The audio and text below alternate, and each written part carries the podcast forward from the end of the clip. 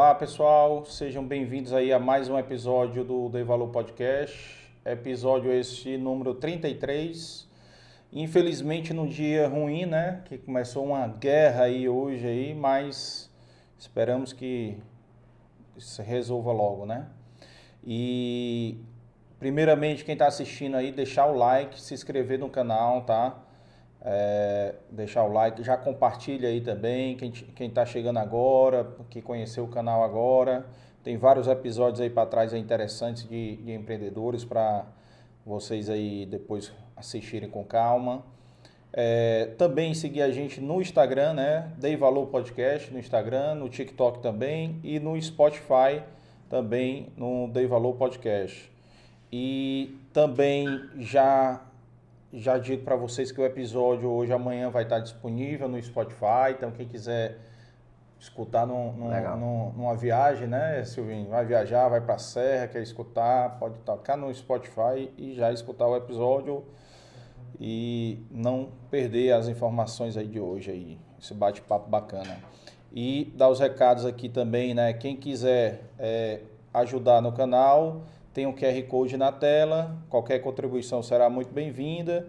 As doações através de Pix tem aí na descrição do canal Pix, né? E agradecer aí os nossos patrocinadores, que é Amarelo Saúde Mental, é, Café Vitória e a CH Consultores, certo?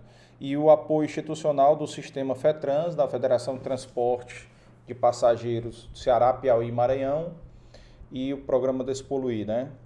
Da FETRANS. E os nossos apoiadores, a Inove Comunicação, Publicidade e Comunicação, a Inova Contabilidade e a Aga Produções. Lembrando que o Dei Valor Podcast é uma produção da Dei Valor Produções e a É Mais Assessoria em Eventos. E agradecer também quem faz aqui o podcast, né, o, o Valclides, a Tice, o Efraim e o Leonardo, que me ajudam aqui a colocar todos os episódios aí no ar para vocês terem aí o máximo de aproveitamento aí possível, tá?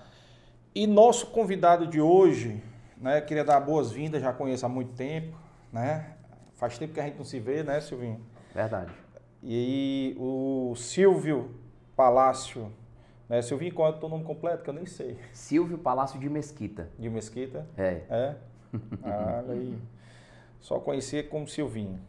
Na época da AGE ainda, né, também. Foi da AGE na época do Marcelo, foi do Marcelo Pinheiro, do Ivo Machado. Qual foi a, a época? Foi, quando eu entrei, o coordenador geral era o Marcelo, eu só não lembro se eu entrei um ano antes. É, o Marcelo ou, foi 2000. Mas o Marcelo, é, então foi o Marcelo quando eu entrei, é. o coordenador geral. 2000, 2000. Até, até o meu ano eu sei de todo mundo. Passou do meu ano, eu já não sei mais de ninguém. Não, me distanciei, me aposentei realmente lá na, da AGE. E pessoal, lembrando, deixar o like aí também, né, no vídeo, deixa um like, porque isso aí ajuda aí com o e a inscrição também, né? Vocês ajudam, né, com esse algoritmo aí do YouTube aí, que para a gente ter maior visibilidade, né, possível aí com o nosso podcast, tá? E assim, para mim é um prazer e, e além disso, você é o primeiro empresário que a gente recebe aqui do setor de, de automotivo. Viu? obrigado, automotivo obrigado pela já, honra. já é o primeiro, já é o primeiro. A gente quer receber, obviamente, todos, né, que, que tem interesse também em participar, claro. porque é, o nosso interesse aqui é dar luz para as empresas cearenses, né? E também de outros estados, que porventura venham para cá, né, e a gente possa é, ajudar esses, empresários, empreendedores, né, contando a história deles. E aí a gente está aqui para escutar você, contar um pouco aí a, a, sua história e a história do, do grupo. Que pena que esse podcast não foi criado antes do seu avô falecer, né? Seria Verdade. muito bom, né? Ele tá contando história e, e, a gente quer trazer muitas, muitos empresários aqui, seniors, né? Aqui já para contar essas histórias, para fazer o registro, né? Porque a grande vantagem do YouTube se eu vim aqui daqui a 20 anos, o Benício e o Antônio vão olhar no YouTube, vão pesquisar e vão ver lá o teu vídeo lá, o que tu falou hoje, entendeu? Então essa é uma grande vantagem, que é um retrato né, do momento, né, do, das pessoas, dos empresários, né? Meu amigo, seja muito bem-vindo. Obrigado. Né? E Vamos contar aí, bater um, um, papo bacana aí, conhecer um pouco da tua história e, obviamente, a história de empreendedorismo da tua família, que tu já contou um pouquinho aí para mim e já sei que empreendedorismo no sangue aí. Vamos contar aí de onde você nasceu, de onde é, onde é que você veio. Essa história do, do, da capitania também é interessante depois. Contar quando entrar no assunto aí do teu avô, tu já, tá certo. Já fala também. tá, eu vou ver se eu consigo resgatar isso aí de forma a correta, A gente vai né? voltando também, viu, cara? Aqui, tá, ó, tá ótimo. A gente vai lembrando tá de ótimo. assunto, pode voltar, não tem... Tá ótimo. Tranquilo, fique tranquilo. Você tá em casa aqui. Obrigado, obrigado. Obrigado, Ernesto, aí pela, pelo convite, né, pela, pela sua atenção. É, é, não esperava né, assim, esse convite, fico muito honrado. Eu espero conseguir contribuir aqui com esse bate-papo né, e, e, deixar aí uma mensagem positiva, como você falou aí no YouTube, né, para que se no futuro puder contribuir também para mais pessoas que vão vendo, é, fique aí uma mensagem legal aqui desse, desse encontro. É, desde o primeiro momento que eu vi, né, achei, achei assim super interessante o, o nome, né, a, a cearensidade que você deu, né? É, bacana mesmo. super simpático, super agradável, tem tudo a ver com, com a gente aqui do, né, os empresários, né, de um modo geral. É, é, é bem específico esse nome, né, bem, bem cearense, bem É. leve e ao mesmo tempo é, trazendo pessoas que deixaram aqui um conteúdo fantástico, né? É, não, e eu só chamo empresário aqui que eu dou valor.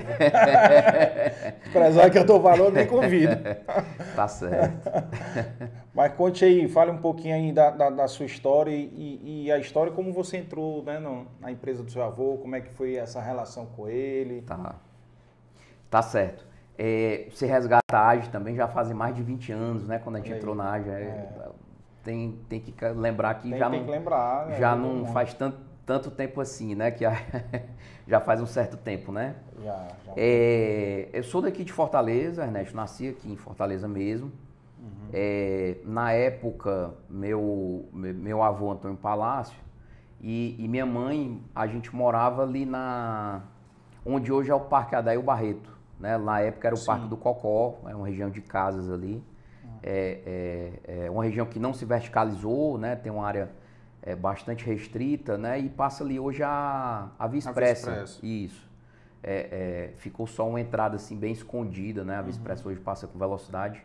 Ali na, onde a própria Via Expressa passou, teve até uma, uma parte do terreno lá que era da, da casa do vovô que foi desapropriado. Né? A gente até hoje tem lá um, um pedaço ainda de terreno lá naquela região. Né? Então, nasci lá, né? o meu pai, o, o Pedro Silvio, é, e a minha mãe, é a Maria Desda, né? que é filha do, do meu avô Antônio Palácio aí, que, que a gente está aqui também para compartilhar um pouco da trajetória. É, Sou, tenho dois irmãos, a- a- fora eu, é o, o Dario, que é mais velho, Uhum. né? ele é dois anos, dois anos e meio, mais velho que eu, e a Camila, minha irmã, que é quatro anos mais nova, somos três lá em casa. Certo. É, eu estudei no Colégio Cristos, né? Aquele Cristos, o anexo, O anexo é né? pertinho que era também. pertinho, exatamente.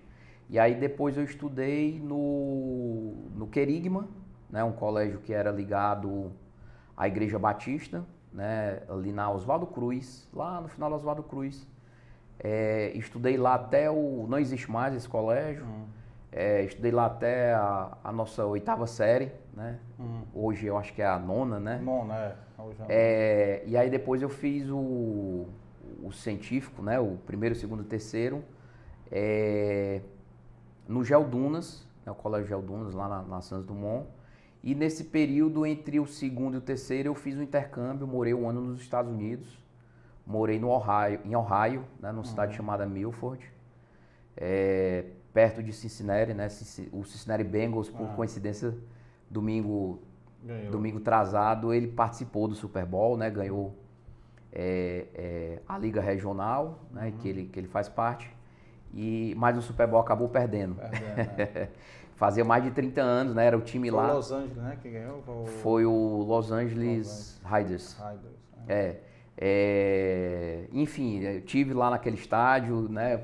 É, é, pude, pude ver jogos lá do, do Cincinnati Bengals, que Milford é uma cidade pertinho do lado ali, é muito comum isso nos Estados Unidos, né? Você tem aquelas cidades é, é, próximas daquelas cidades maiores ali, praticamente coladas umas nas outras, né? Eu tive a sorte de estar morando nos Estados Unidos, fazendo intercâmbio e o time da minha cidade ser campeão do, do Super Bowl, que foi o Denver Broncos. que legal, que legal. Aí vi lá o desfile, muito bacana, muito bacana. Muito, muito legal, é.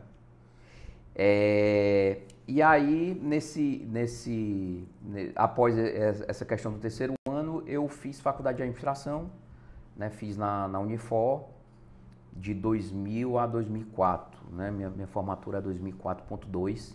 Uhum. É, Nesse período também eu comecei a trabalhar no, no, na empresa familiar, na empresa do, do meu avô, né, do Antônio Palácio, do, no Grupo Palácio. É, na ocasião, né, eu, eu, além dessa proximidade de morar perto, é, com meu avô desde a infância, meu avô e minha avó, eu, eu morava com ele. Né, assim, a gente morava em casas próximas, né, meus pais meus avós, e em determinados momentos eu morava com os meus avós, né? Tive algumas situações de, de morar com eles e numa ocasião de quebrar um pé é, é, no colégio, a, a minha avó, né, na época é, é, é, se tratava, né, quando quebrava um pé com aquele injeção, né, e é. tinha que ficar com o pé pendurado para cima, né, tinha que ficar de repouso com o pé para cima. Aí a minha avó pegou e, e falou com minha mãe, olha, traga ele para cá, eu tinha que ficar com uma semana com o pé com pra o pé para cima, aí ele não vai ficar, porque você sai tra para trabalhar e aqui eu cuido dele, senão ele não vai ficar bom desse pé e tal. Hum. Então eu fui para tratar do, do pé do quebrado pé. e fiquei na, na casa do meu avô até eu me casar é, com 31 anos. Né? Ah, é, nesse período morei fora de novo, né? que, que, que eu, eu conto mais, mais mas na sequência, mas eu fiquei até me casar aos 31, né? Marmanjo. Morando com o vovô e a vovó. Muita vantagem, né? Morar muitas, com o vovô e a, e a avó. Muitas, hein? muitas, é. Muitas. Fazia as vontades. né? Tu era o único neto que morava lá?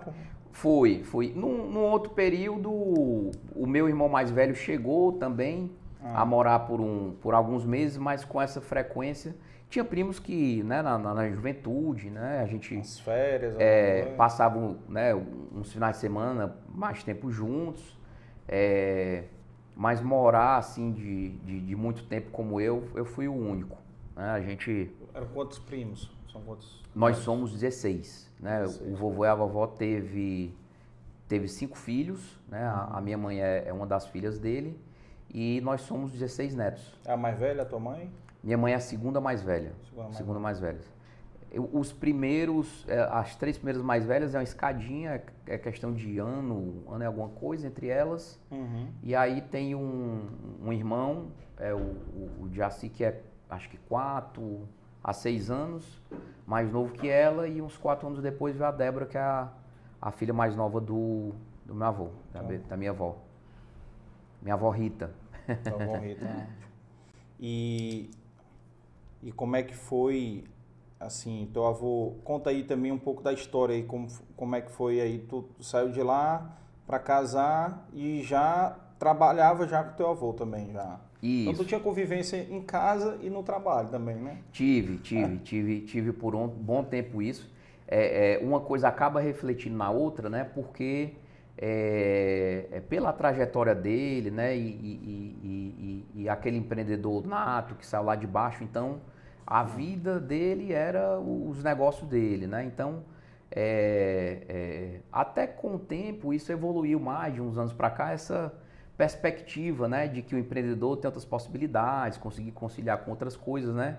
Mas ele veio ali de uma geração e de uma trajetória que o, o a vida dele era os negócios dele, né? Uhum. É, então assim ele foi uma pessoa que realmente se dedicou aos negócios e à família, né? Assim com muito afinco.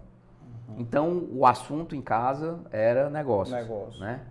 É, então, eu, eu com, é, começando a faculdade, né? É, é, junto com a faculdade, ali no primeiro semestre, eu, eu, passei uns meses fazendo só faculdade, mas logo em seguida a gente entrou é, é, nesse, nessa conversa sobre, sobre trabalho E ele pediu para procurar minha tia, minha tia Dagmar, né, que na época ela dirigia, ela era diretora da Ceará Motor e, e de outra revenda nossa lá em João Pessoa, da Promac. E aí ele pediu para me procurá-la, né, para pedir um emprego para ela. Né? Então eu tive lá conversando com ela e ela me deu um, um, um estágio no setor de carros usados. Né? Uhum. Concessionário ele é um negócio que ele tem né, dentro dele né, ali quatro divisões, né, que elas têm suas características, né, suas, suas especificidades né, e, e sua relevância no negócio. Né? O, Quais são as quatro? O, a concessionária ela é né, o carro novo, né, que é o carro-chefe, carro, carro, principal, né, carro que a gente usado. é o, é o franqueado para uhum. vender os carros que, as, que a indústria produz, o carro usado, né, e tem, você, tem ali uma coisa que é o serviço, né? ou seja, a manutenção, a manutenção desses carros e, e a venda peças. de peças, né? que você ah. tem ali a peça que você agrega dentro da própria oficina e mais a peça também que você precisa vender para o mercado. Sim. Então, é, é, dentro desse contexto, você tem é, é, as particularidades né, na, na, gestão e nos indicadores, no acompanhamento de cada um desses setores, hum. né, que fazem com que a gente tenha é, é, que tenha um olhar bem específico em cada um deles. E, e, e, aí ela me deu esse estágio né, no, no, no setor de carros usados. É, é, uma oportunidade né, muito boa de, de aprendizado. Né? Eu fiz de tudo mesmo, né? não tinha aquela coisa de, de já começar a acumular um, um, um filho ou um neto né, de dono. É, é, então eu fiz de tudo um pouco, procurei conhecer, né, é, é convivendo com o mecânico, receber um carro, avaliar um carro né, na, na pranchetinha lá, quando chegava lá para se trocar um carro, é, é, é, conhecer o que, que tem de defeito, o que, que o carro tem, as qualidades dos defeitos, os detalhes, né? Então era um processo que passou por todos os estágios. Né? Trouxe né? bastante aprendizado inicial. Uhum. É, hoje você tem tecnologias, né, que, que facilitam demais esse processo, mas na época era tudo realmente à vista, né? Era, era, era tudo que você fazia era no papel e no olhar, né? Sim. E as negociações ali todas realmente acontecendo é, é, de forma verbal, né? no diálogo, na conversa, seja com o próprio vendedor, né? em algumas situações com o cliente, né? Era, era, era o, o, modelo que a gente, a gente, tinha na época, né? De, de, de se comercializar. E aí, é, passado um ano, um ano e pouco, é, é, é, a gente teve lá né, a necessidade de substituição desse, de, desse gerente que na ocasião atuava lá. Eu fui promovido para gerenciar o, o setor, né, na época era o setor de carro usado da Saramotor, nessa, que, que, que tem a loja lá na Barra do Rio Branco. Uhum. E também já existia a loja lá da Pontes Vieira. É, é, e aí, na, na, na, na, na perspectiva né, de, de substituir o, o, gestor dessa área, eu fui é, indicado, né, minha, minha tia e meu tio me deram a oportunidade lá de ser promovido para o setor, né, e, e, e, em paralelo eu já estava também fazendo a faculdade. Uhum. É, e foram mais ou menos dois anos é, é, na gestão desse, desse setor. E, aí, e ali próximo, mais é, é, é, próximo no término da minha faculdade, é, uns seis meses antes, mais ou menos, a gente teve lá um reposicionamento no, no, no organograma da empresa e a gente segmentou a gestão da loja da Pontes Vieira, da loja é, do centro, né? Então a, a gente precisava desenvolver os outros setores lá da loja da Pontes Vieira. Lá tinha um volume de vendas do carro novo, né? Mas lá estava começando uma assistência técnica, uhum. né? E o carro usado também tinha um potencial para para vender um pouco mais. E aí é, é eu tive essa promoção para poder ser gerente daquela loja. Gerente geral da loja. Gerente, vamos dizer assim, geral, exatamente. Geral, gerente de loja que englobava O- os os quatro setores, é. né? Lá, lá tinha um, obviamente, é, é, não tinha um faturamento, não tinha uma, uma passagem na assistência técnica, né? De, de loja, né? Mas estava crescendo, estava se desenvolvendo, então eu fiquei gerenciando lá a venda de peças. É, aliás, peças lá não tinha venda externa, só tinha a venda interna, né? Interna Para atender a oficina. Então, te- tem, tinha a venda de peças e, e mão de obra na assistência técnica. Ah, só uma curiosidade, aquela loja ali, desde que eu me entendo por dentro, gente já tem aquela loja. Tem quanto tempo ali? Tem uns 20, 30 anos? Aquela loja da, da Pontes Vieira? A loja da Pontes Vieira, ela é de 1994, 1995. É, por aí. Na época, aquela loja nasceu... Quase 30 anos. É, exatamente, está perto de fazer 30 anos. Na época ela nasceu quando o, o, o, o mercado se abriu né, para importações de carro, Sim, né, na, naquela década de 90. sim, foi no É. governo Colo, né, que abriu, aí teve o, Isso, o Itamar, então já abriu já no plano real. Então 94, né, 95 perfeito, já, perfeito. comecinho do plano real. Exatamente. É. O, o Collor foi eleito em 89, né? 90 ele começou e, e uma das primeiras medidas dele foi abrir o mercado, vários mercados, dentre, ele, dentre eles o mercado automotivo, né? Que ele reputava, né? E publicamente ele até falou que era atrasado, retrógrado, né? E era mesmo. É, e de fato era, né? Infelizmente o país era fechado, ele não tinha acesso a, a novas tecnologias. É, eu me lembro que quando abriu, uma das coisas que eu me lembro muito era aquele Slada, né, cara? Isso, exatamente, é. é. Importou-se coisa ruim também, né? E aquele Lada tinha, parece que, se eu não me engano, era três modelos, né? Era um hatch, aí tinha um tipo uma caminhonetezinha, né? né? E tinha um sedã, né? Acho que tinha um sedã Isso. também. Era. Era um Jeep, na verdade, né? O, o- ele, ele, ele não era picape, ele era um SUV, né? Ele era um SUV, era. ele era um SUV pequeno e, e um modelo hatch sedã, né? É, pronto, é. Eu me lembro. é. Mas também era. Vendeu que só, não foi, bicho? Aqueles carros venderam Vendia, porque vendia, vendia Acho que porque ele, ele, ele, ele era barato, Barato, né? é, eu acho que eram os mais Na- baratos. né? nessa época aí, é, é, Acho que 92 isso, né? 93, sei lá, 91, não me lembro. É, mas exatamente. É, é. Nessa época, como ele abriu para as importações. É, é, é, ele era um carro com baixo valor agregado, um carro É. muito espartano, muito rústico, né? Ah, tá, um E, quadradão, e- né? E aí talvez tivesse um, uma, uma, uma questão de, de, de- de favorecimento cambial também, né? Ele era feito na Rússia. E, e- e ele vendeu por um determinado momento né? um- uma certa quantidade no mercado.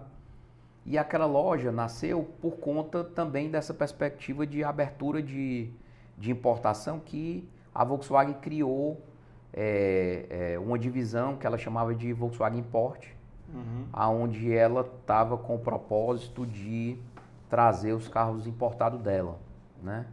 E, e para aquele novo modelo de negócio, ela sugeria que se abrissem novas lojas, né?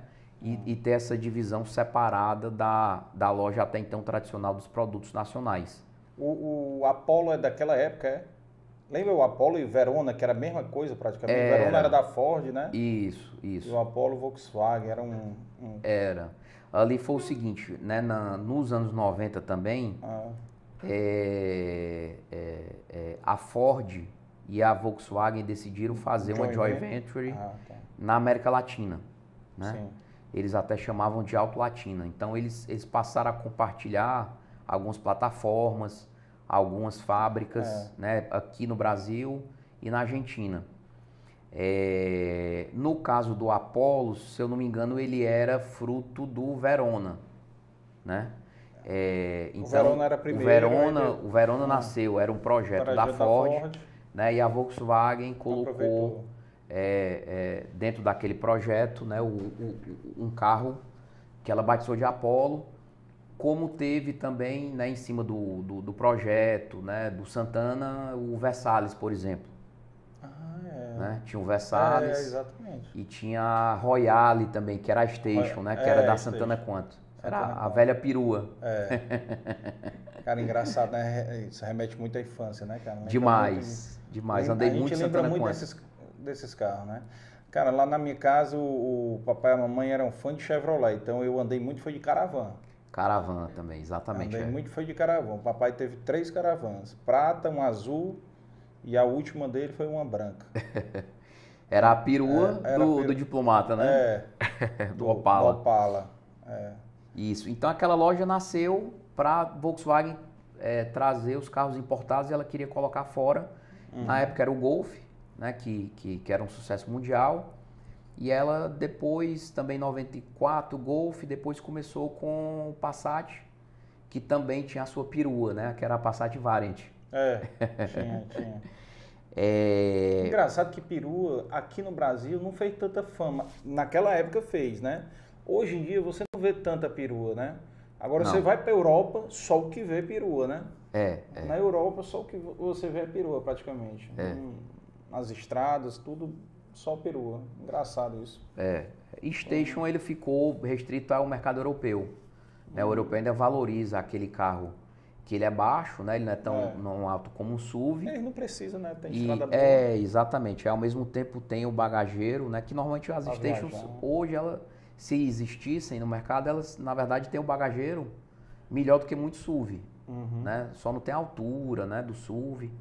Que, que, que o SUV surgiu de um conceito de, de carrão, grandão, jipão, Foi. né? Ah. que ele foi ficando incrementado e tal, e aí o mercado ele foi é, criando a perspectiva de você ter esse conceito sendo reduzido, Reduzido. reduzido, né? Onde SUV hoje você tem carros pequenos, né?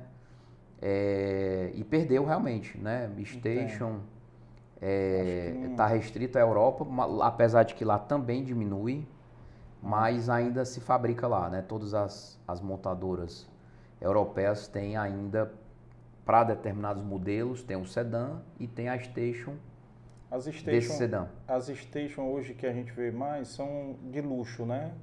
Tipo aquele da Audi, é R6, é? R- RS? RS6, é. Praticamente ela é a única do mercado, só ficou ela, né? É. Que é um carro é, que ele tem um, um alto valor agre- agregado, né? Ah. Assim, tem, uma, tem uma mecânica super esportiva, né? Tem uma pegada realmente.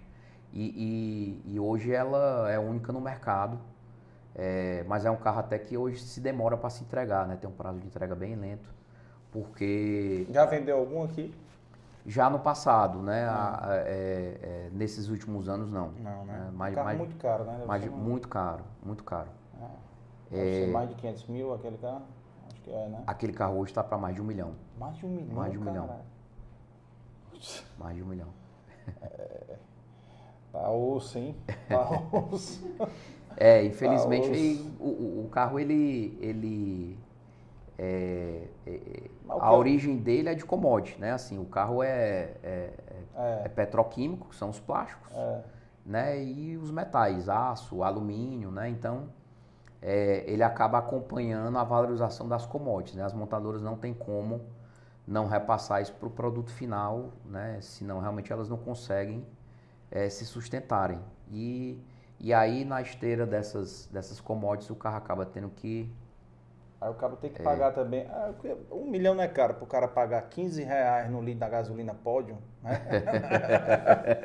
e a comum é quase 10, então não tá caro pro cara. é, não. infelizmente, né, o, o- petróleo teve Tá uma valorização absurdo, né, absurda cara? aí, né? E o dólar também. De 2020, né, para aquela primeira onda de fechamento que ele que ele se depreciou, mas na reabertura, né, acabou É. que ele valorizou muito. E eu nem vi como hoje, né? Começou uma guerra hoje, pronto, o dólar já disparou também, já valorizou, né? Já tem, É, tem as, a- as outras empecilhos aí. Sim, conta aí um pouco da história do teu avô. Como é que foi? Teu avô, de onde, de onde ele veio, tu contou um pouco aqui em off aqui, mas para o pessoal entender aí a história dele, que vale muito a pena contar essa história dele aí.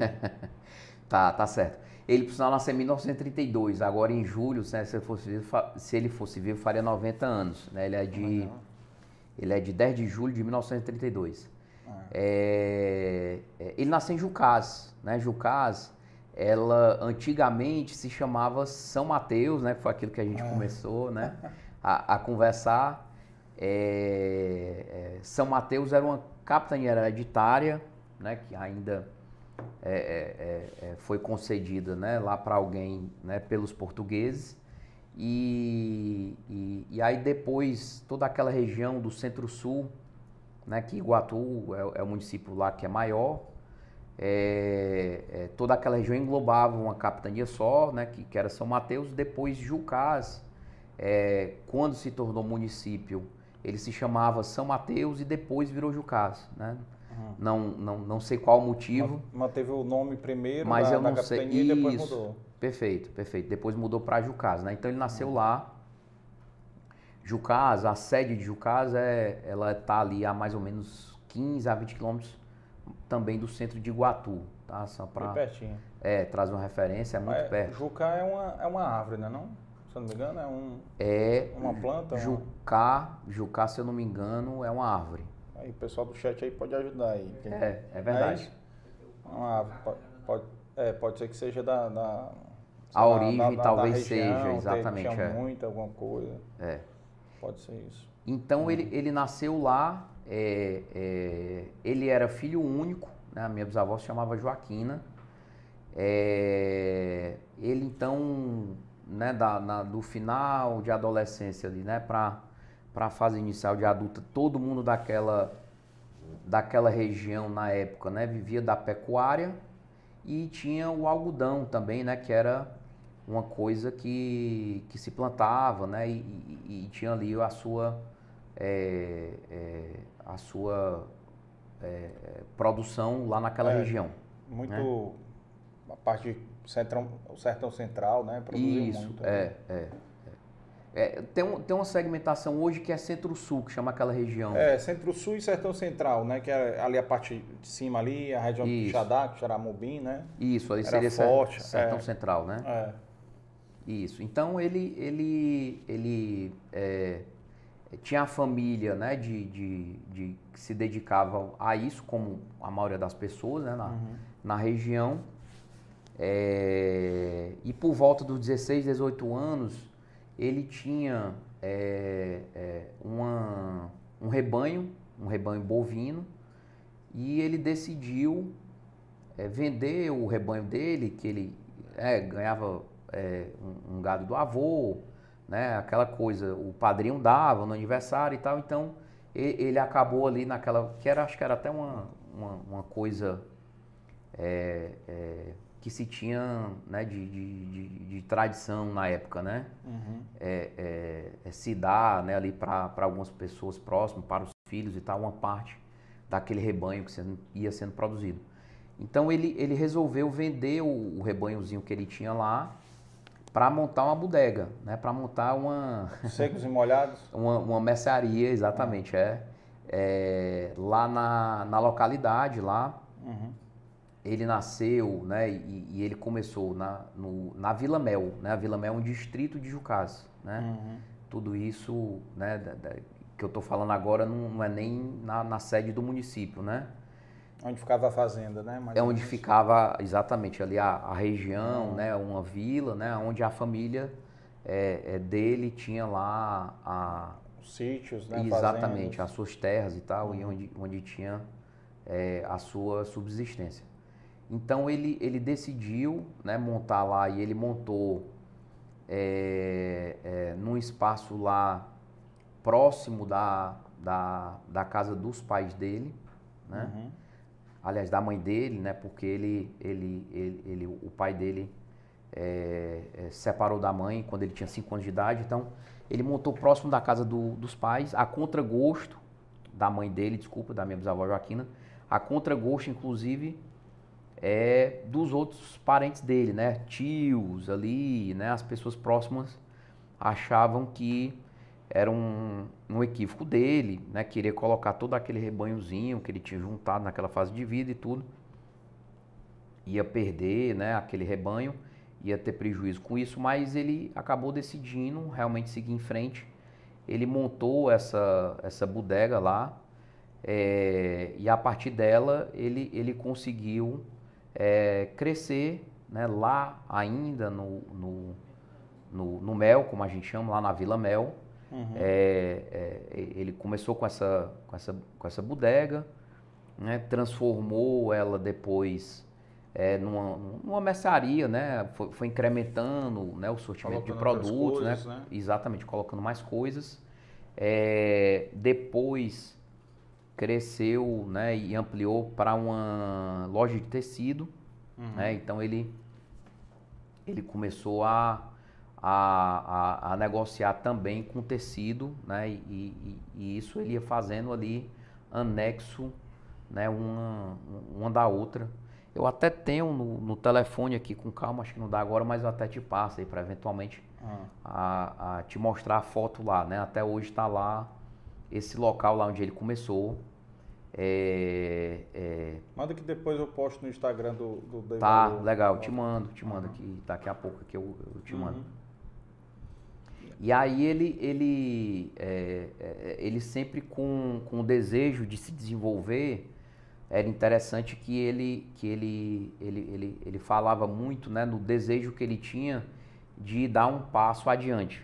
né? Então ele, ele tinha um desejo de dar um passo adiante e achava que ia se contentar com aquele passo adiante. Né? Aí chegava. Mas chegava naquele passo e ia procurando É. né, se desenvolver mais e mais. Né? É que nem a busca pela felicidade, né? Você fica em busca, mas nunca encontra, né? Porque sempre vai aumentando a Vai pro- expectativa, né? Vai Exatamente. mudando, né? Exatamente. É, mas ele fez isso sempre de forma muito serena, muito racional, né, é, de forma muito cautelosa, é, é, é, esses passos né, que ele deu. É, então ele, ele, ele lá na, na Vila Mel, né, ele, ele já tinha né, a mercearia Uhum. e essa loja de tecido. Isso com quantos anos já? Que ele já estava. É, a idade eu não sei te precisar, Ernesto, mas, mas é, aí com 20 e poucos anos, Aham. né? Ele começou ali 17, 18 anos. A, a, a, bodega mesmo, né? E aí ele foi lá na, na Vila Mel, ele, ele foi, eu acho que ele teve essa trajetória lá antes de, de ir para Iguatu, né? Acho que teve ali uns 5 anos naquela região, né? É, então eu imagino ali que com 23 a 25 anos, ele, ele já estava lá, lá no Mel, né? Com a, com a, a loja de tecido e com a mercearia. Uhum. É, e aí foi quando ele é, é, galgou dar mais um, um, um- Um passo. passo adiante, né? Aham. Ele considerava que aquilo lá ficou pequeno, né? E que ele tinha oportunidade, ele, ele foi ganhando autoconfiança para dar passos mais largos, junto com aquela cautela e tudo, né? Sempre com, com o dinheiro do próprio bolso. E, e uma coisa também interessante que cabe ressaltar também era a dificuldade que se tinha, né? Para você é, é, fazer esse comércio, né? Porque ele contava que ele comprava muito, né? Assim, parte em Fortaleza, mas o grosso do que ele comercializava era em Campina Grande, né? Então ele viajava era de jipe, perto, né? estrada de terra. Campina Grande não é mais perto que Fortaleza?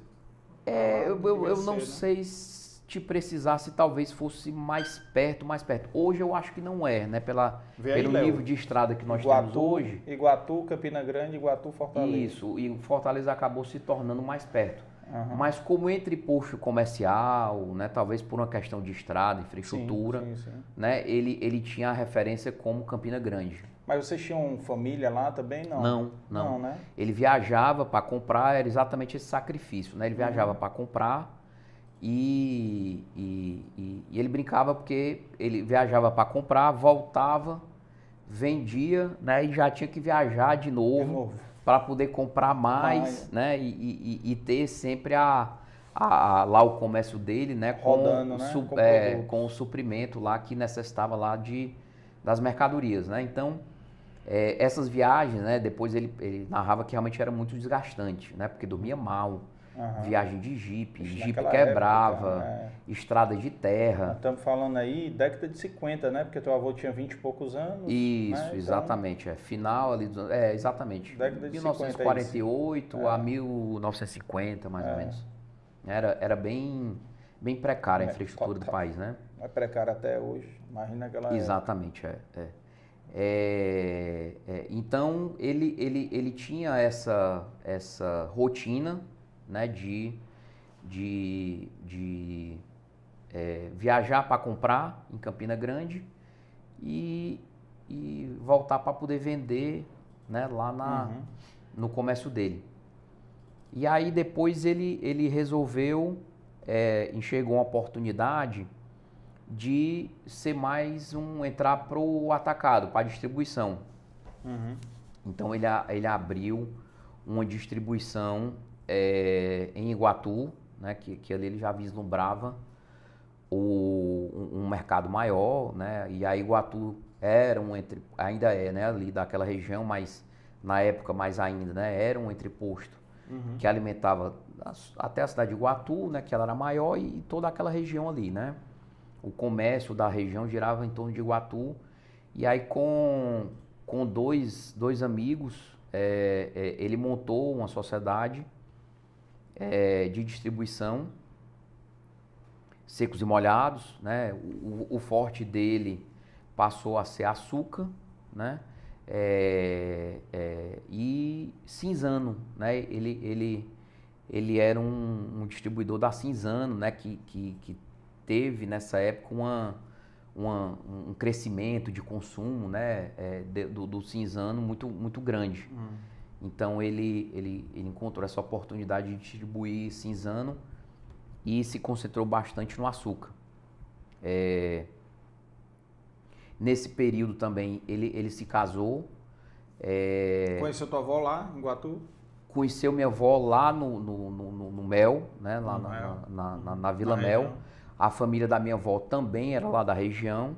Né? E eles se conheceram lá e, e casaram lá, mas os filhos é, nasceram em Iguatu. Né? Ele já estava estabelecido em Iguatu e os filhos nasceram em Iguatu, os três mais velhos né, que são, são as três mulheres, elas nasceram em Guatu, fruto dessa mudança dele por conta é, é, do, dessa sociedade, dessa né? sociedade lá de distribuição que ele, que ele tinha. Né? E, e, e foi uma outra sociedade bem sucedida, né, que ele cresceu bastante, né, juntamente com os sócios deles, se desenvolveram bastante.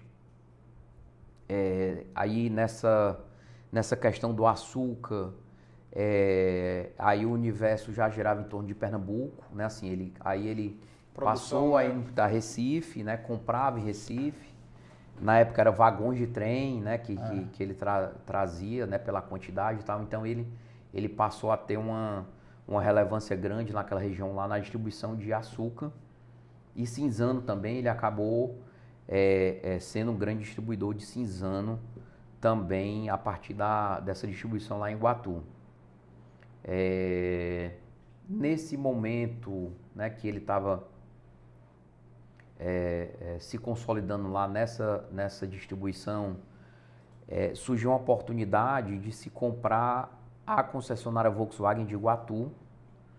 É, é, e aí ele, ele comprou essa concessionária lá junto com é, é, é, os sócios lá que tinha essa, essa distribuição é, de açúcar, cinzano, né? Uhum. Quem era o sócio? Era amigos dele? Ou conheceu? Ernesto, era eles eram pessoas conhecidas lá, né? Era, eram pessoas que, que se desenvolveram também. é, na mesma faixa etária Mesma dele. faixa etária de idade, né? Eram comerciantes uhum. também lá em Guatu, uhum. que eles se relacionavam muito bem. É, eu te confesso que agora deu um branco o nome deles dois né? É, é, mas eram pessoas lá de Iguatu e, e, e, e, a sociedade acabou, mas, mas de forma muito amigável. Ele conviveu muito bem, né? Mas com... entraram junto na concessionária, né? Eles entraram junto nessa concessionária, exatamente, uhum. né? E aí quando quando é, é, quando chegou, né, um, um, um determinado momento, é, a Ceará Motor era uma empresa que já existia aqui em Fortaleza. Né? A Ceará Motor foi fundada pelo. É, é, os tempos já, já até tem lá um auditório com o nome dele, né?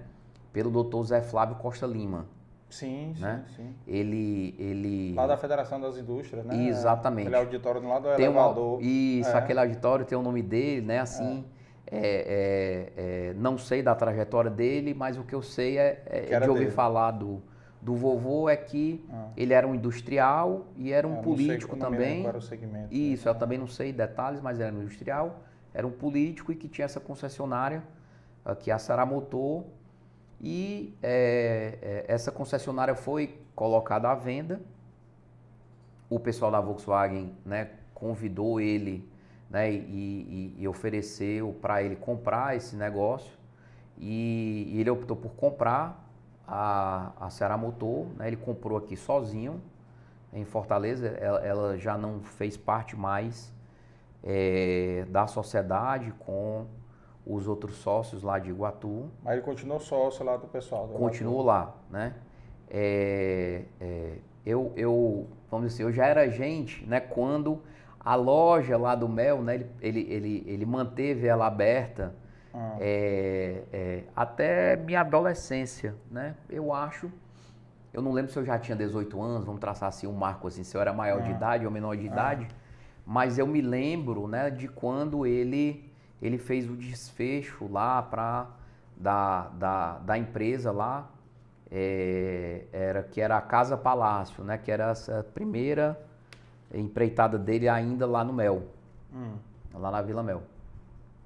Lá ele teve, ele tinha um primo dele, né, que é, é, tomava de conta desse negócio, né, e, e, e, e a cada determinado período, seis meses, um ano e tal, né, tinha uma prestação de conta e tal, e ele conseguiu manter isso aberto lá por, acho que 20 anos ou mais, né, Ele à distância, ele aqui. ele à distância, e né, o primo tomando conta lá. isso, exatamente. Esse primo se chamava Joaquim, né? E, e, infelizmente esse primo dele teve um acidente de carro, morreu. Eu- E, e com essa, com essa, com esse falecimento do Joaquim, é, é, acabou que ele preferiu, né? Optou por, por não dar mais continuidade lá na, lá na loja, né? E aí essa sociedade, né, to- teve um momento, né, quando ele, quando ele comprou a, a Ceará Motor, é, que o negócio estava carecendo mais da presença dele aqui, né, ele comprou e o negócio se mostrou mais difícil, mais complexo do que o que ele imaginava, né, e aí ele, ele é, acabava vindo muito para cá, Uhum. não se tinha controles, gestão, né, ferramentas, comunicação, né, como depois, né, e hoje em dia a gente tem mais ainda, né, Uhum. gestão à distância, né, e tal. É. Então, assim, a coisa funcionava muito, né, no, no- no presencial, no estar perto, né, no, no- no- no controle, e ele, e ele tinha isso muito forte, né, assim, é, é, é, essa característica, né, de, de acreditar e querer ter os negócios realmente mais, né, no, no- no- na proximidade ali dele. É, então, ele... É, Qual foi o ano mais ou menos que ele veio? Ele comprou, tu, tu falou. Foi no- também ali de dentro da década, né, de 1950 a 1960, 60, que ele comprou a. a- que ele comprou a Saramotor, Saramotor. né? É, o CNPJ da Saramotor, hoje a gente vê que ele é de 1956. Né? Já existia um pouco Já existia, depois teve alguma mudança, alguma Uhum. coisa, né? É, é, é, mas na, quando a gente olha aí no- no- no- nos registros, a, a data de início da empresa está com 1956, ele contava que teve alguma mudança, né? é, nisso aí, né? Então, é, não sei precisar o ano, mas a certeza é Essa que foi época. né, de, entre 1950 e 1960. Certo. E aí ele, ele é, teve é, uma outra decisão nesse sentido, né, de, de fazer escolhas, né, e aí ele escolheu dar mais um passo adiante e se mudar com a família, né, e se dedicar integralmente ao negócio aqui em Fortaleza. Aí ele ficou vindo com o negócio, ainda morando lá com a, com a família em Guatu, e depois se mudou de vez. Perfeito. Certo. E aí trouxe os cinco filhos. vieram. Trouxe, trouxe, veio, veio com a família, né, a minha, Ah. eu com a minha avó, com a minha avó Rita. E posteriormente os dois filhos mais novos até nasceram aqui. É, então ele optou na, naquela, naquela época, né, para vir para Fortaleza, né, Se ficar dedicar ao negócio. se dedicar mais ao negócio aqui. E aí também ele, ele manteve a sociedade lá, né, com, com esses amigos dele lá em Guatu por mais alguns anos, uhum. mas optou né, por é, deixar a sociedade lá. Né? Então, ele, ele acabou né, na, na no negociação entre sócios. Os sócios ficaram com os negócios lá em Guatu né, e ele acabou vindo para cá e se dedicar ao negócio aqui em Fortaleza. Uhum. É, e aí nesse período assim para ele foi, foi muito interessante porque ele ele pôde é, é, é, é conhecer pessoas, né? É, o meio empresarial todo daquela daquela geração, né? Assim, ele, ele conhecia quase todos. Clóvis Rolim, né? Essa época aí. Com certeza, do comércio, comércio da indústria, né?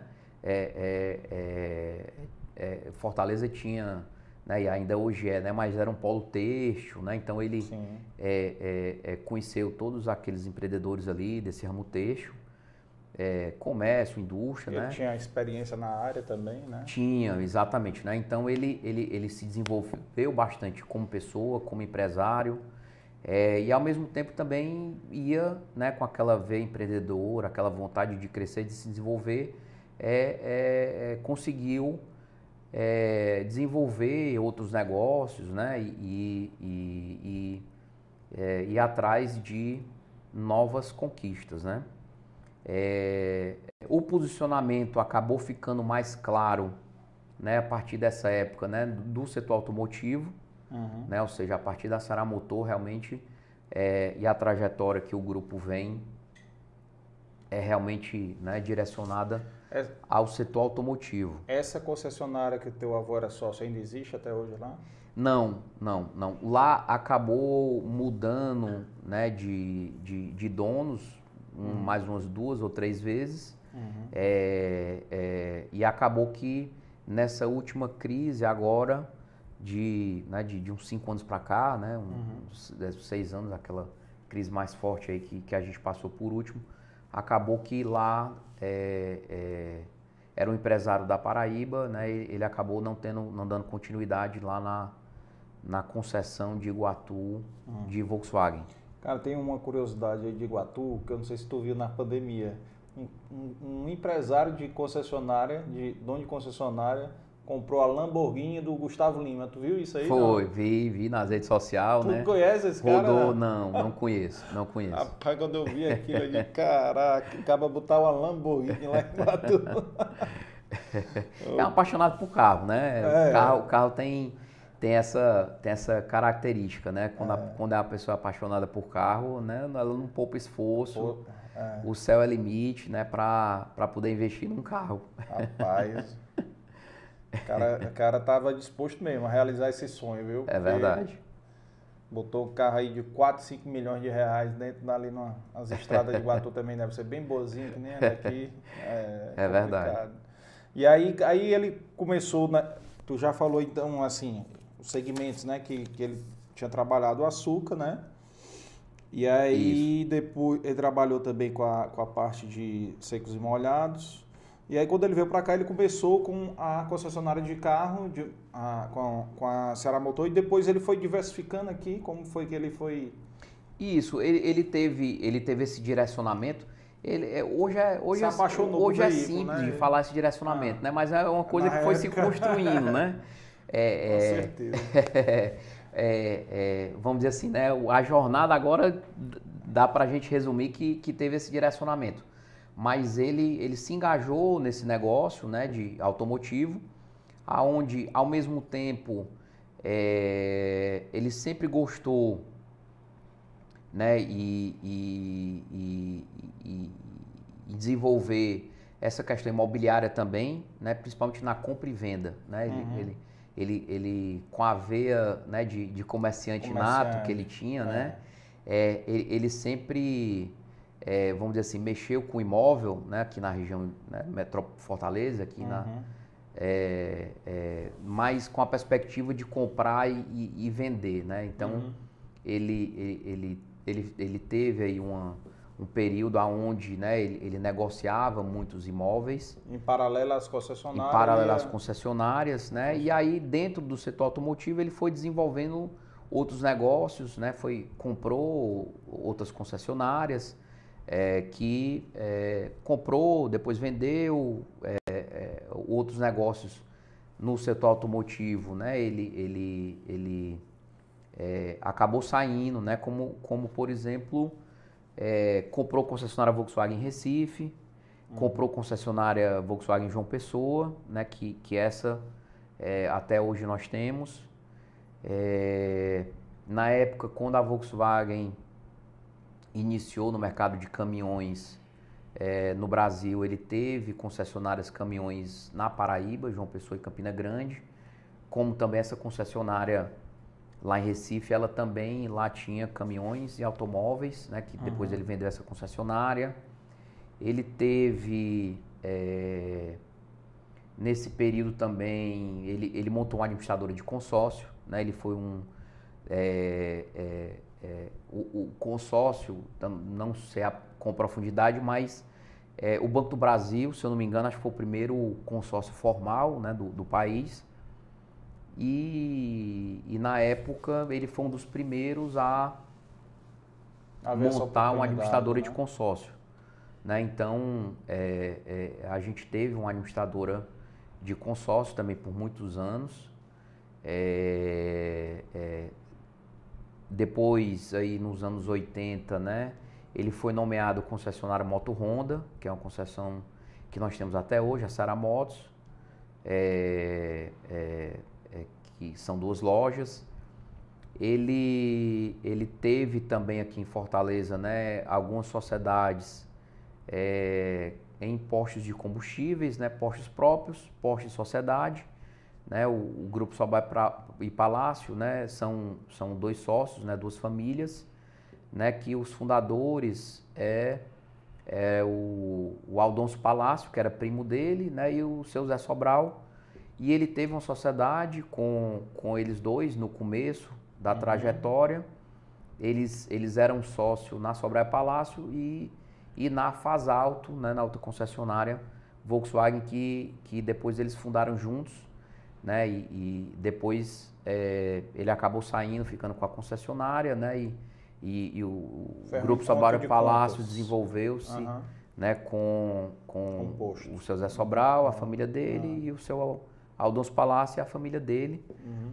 É, é, ele teve também, no momento posterior, né, aí nos anos 90, é, uma sociedade num banco, era o Banco Equatorial, onde ele foi sócio do seu Ivens Dias Branco, é, era o, seu Ivens Dias Branco, o, o seu Antônio Palácio, o seu Luiz Cidrão e o Luciano Machado, né, que, que, que formaram essa sociedade.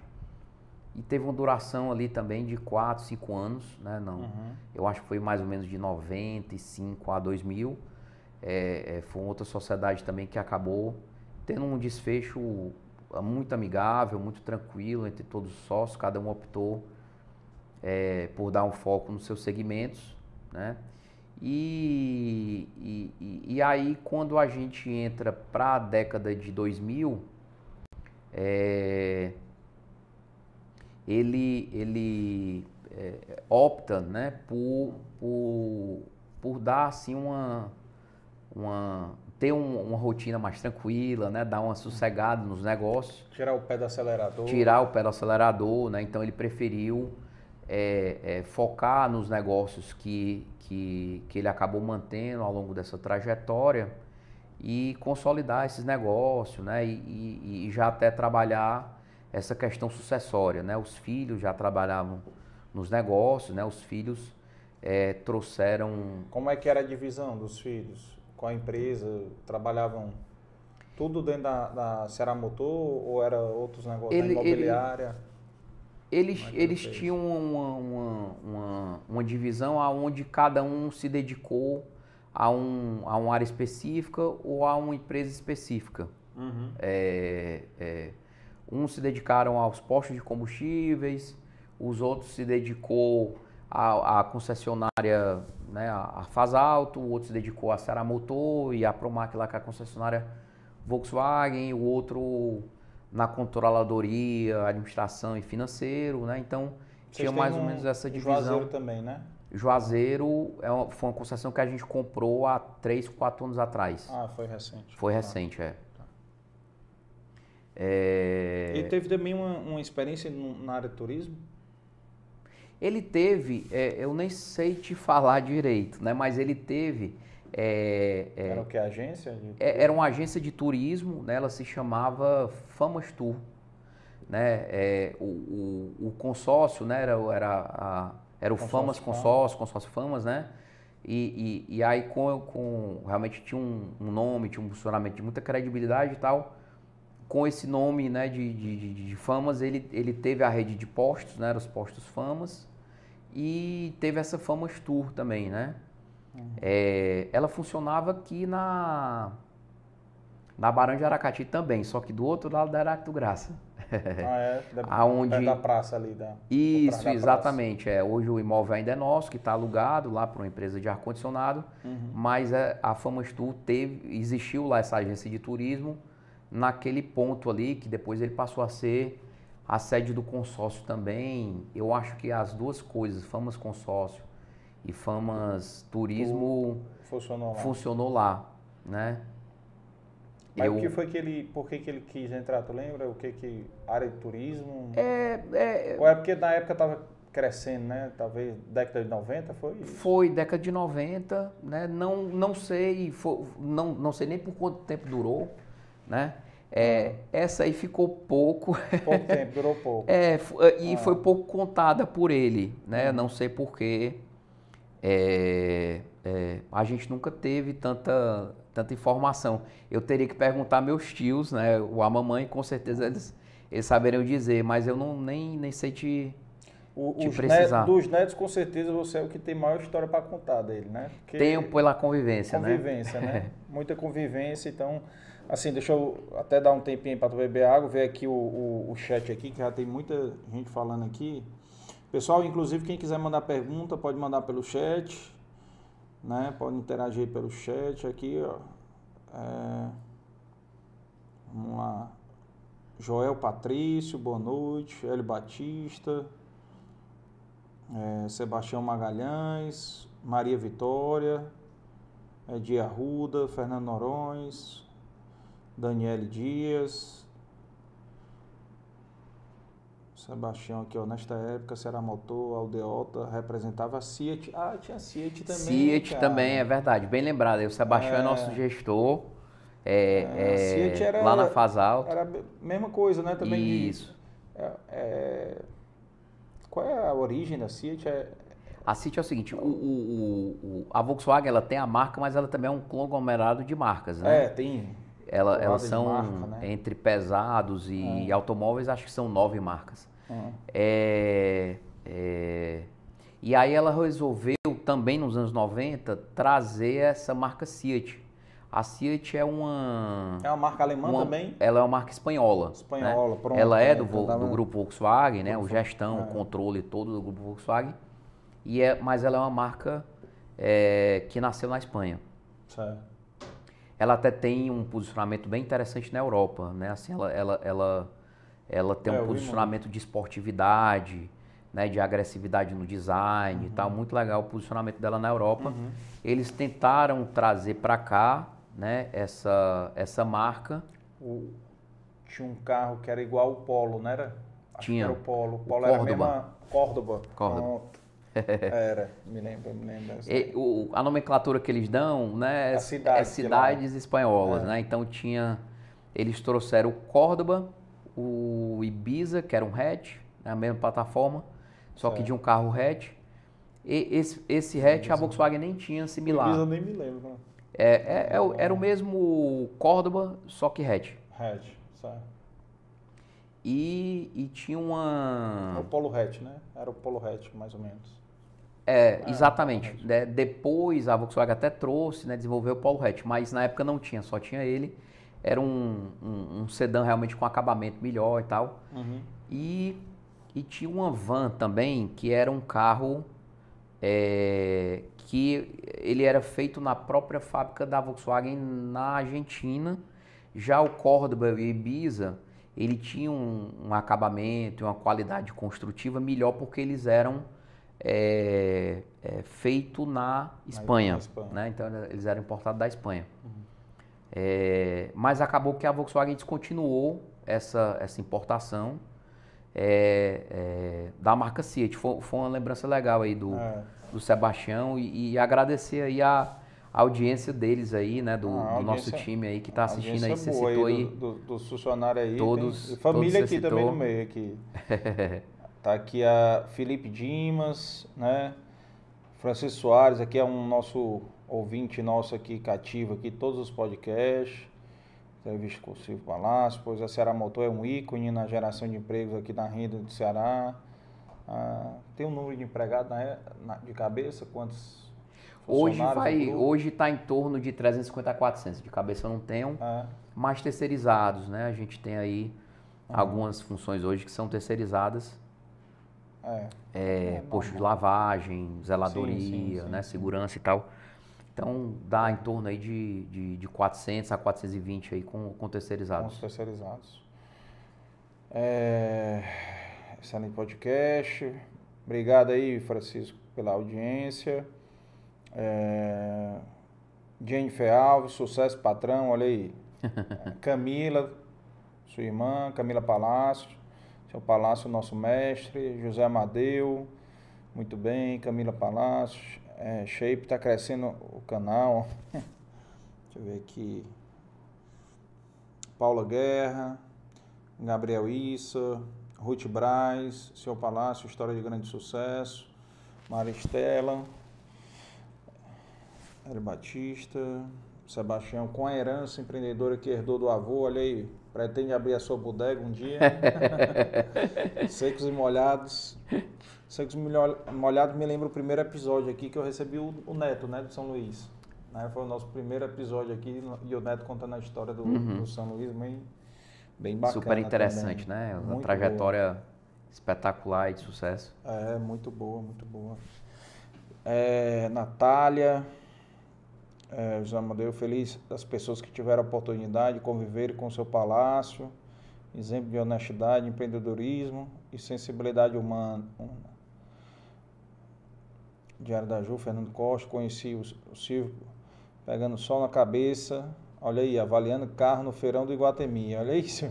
Verdade, verdade. Era essa época aí. O, o começou, começou na peia. É, família de sucesso, longa trajetória. Feliz em ser você ser meu líder, olha aí.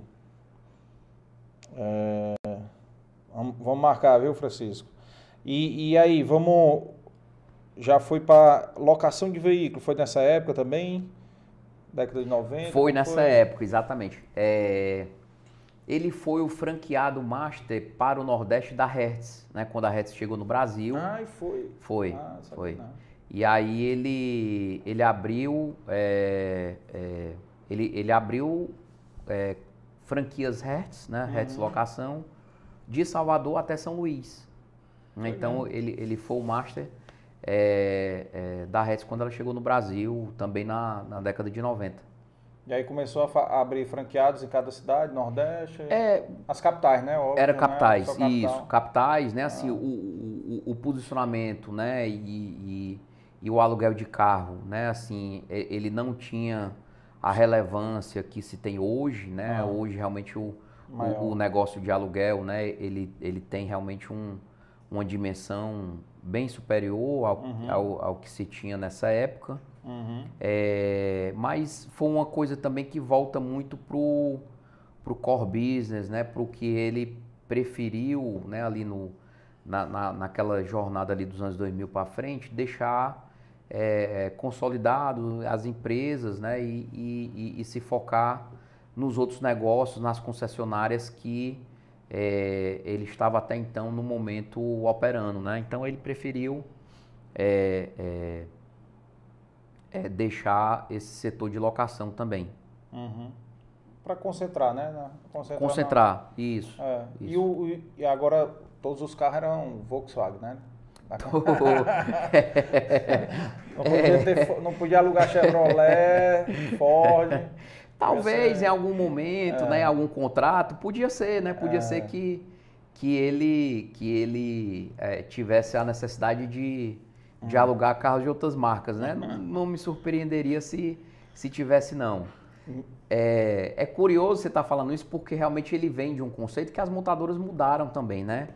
Quando ele, ele, ele foi nomeado né, lá nos anos 50, 60, é, é, concessionária Volkswagen tinha essas, essas exigências de exclusividades, né? Sim.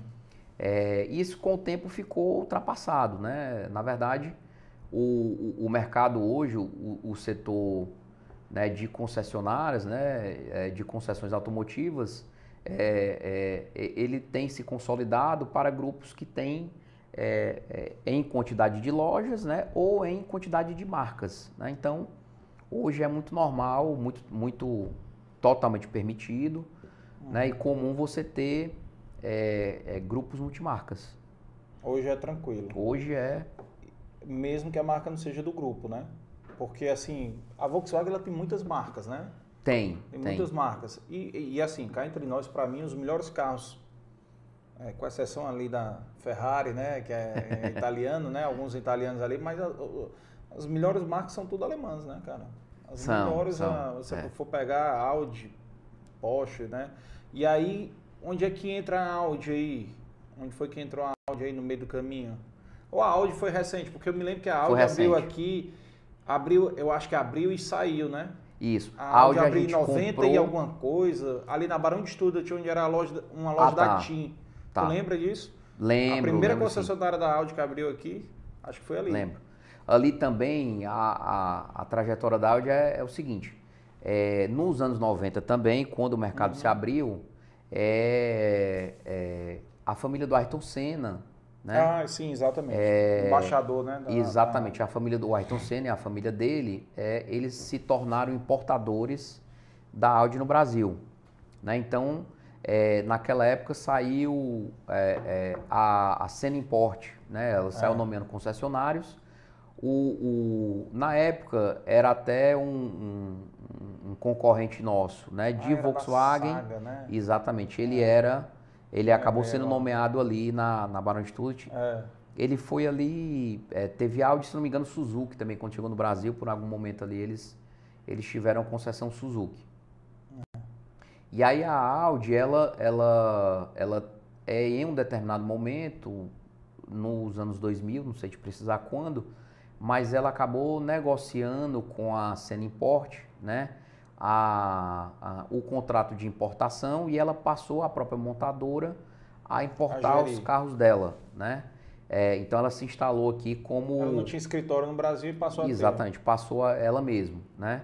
O, o, o grupo Volkswagen, ele tem é, é, uma gestão de marca, né? É, separado, cada marca com seus objetivos, cada marca com seus conceitos, né? De, de, de carro, né? De, de, de o que entrega para o cliente, né? De aspiração, de, de desejo, de design, né? São, são específicos de cada marca.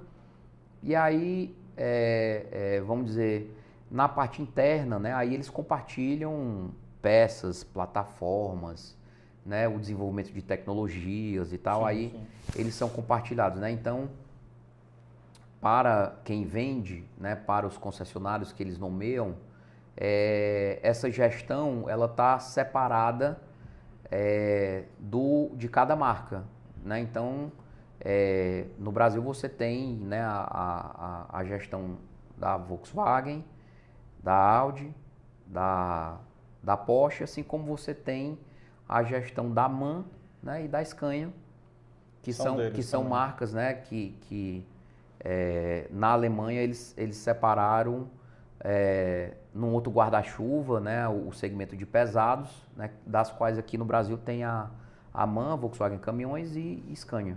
Qual é a maior fábrica da Volkswagen? A maior fábrica ainda é na sede em Wolfsburg. É, Tu já visitou lá? já, já tive nessa fábrica, mas a, na linha de produção eles não abrem para visitante, né? Então é uma área super, super, super Cara, restrita. tu não entrou ali. Não, Pô, mas não. tu concessionário do cara. Não, não, Foi não, mesmo. não é liberada. tem uma área de museu, uma área de escritório, né? Eu acredito que na minha missão da AGE 2011 nós, nós entramos na, na linha de produção da fábrica da Mercedes lá em Stuttgart, que não fica em Stuttgart, né? Fica ali Aham. numa cidade fora.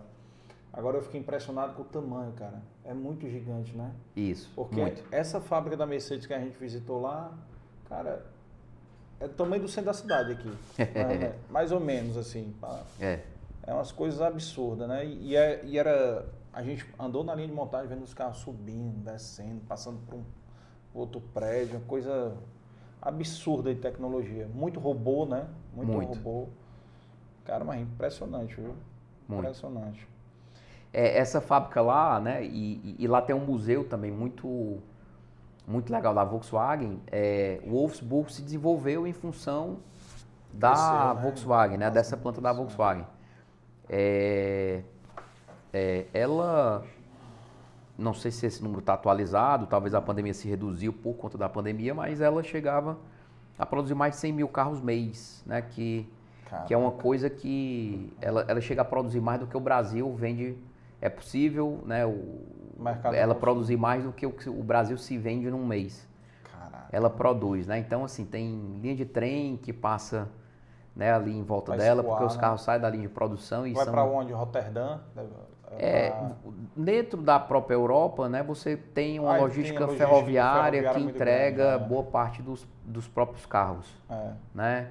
E parte vai para o porto, né, que, que vai para os Estados Unidos, vai. Aí vai para o é. planeta inteiro. Né? Essa fábrica atende a, a- os produtos que ela produz, né? A Volkswagen vende, né? Pra todo canto, é. Não sei se tem no planeta é, país que, que não tenha Volkswagen sendo vendido, né? Eu acho que Ah. em todos.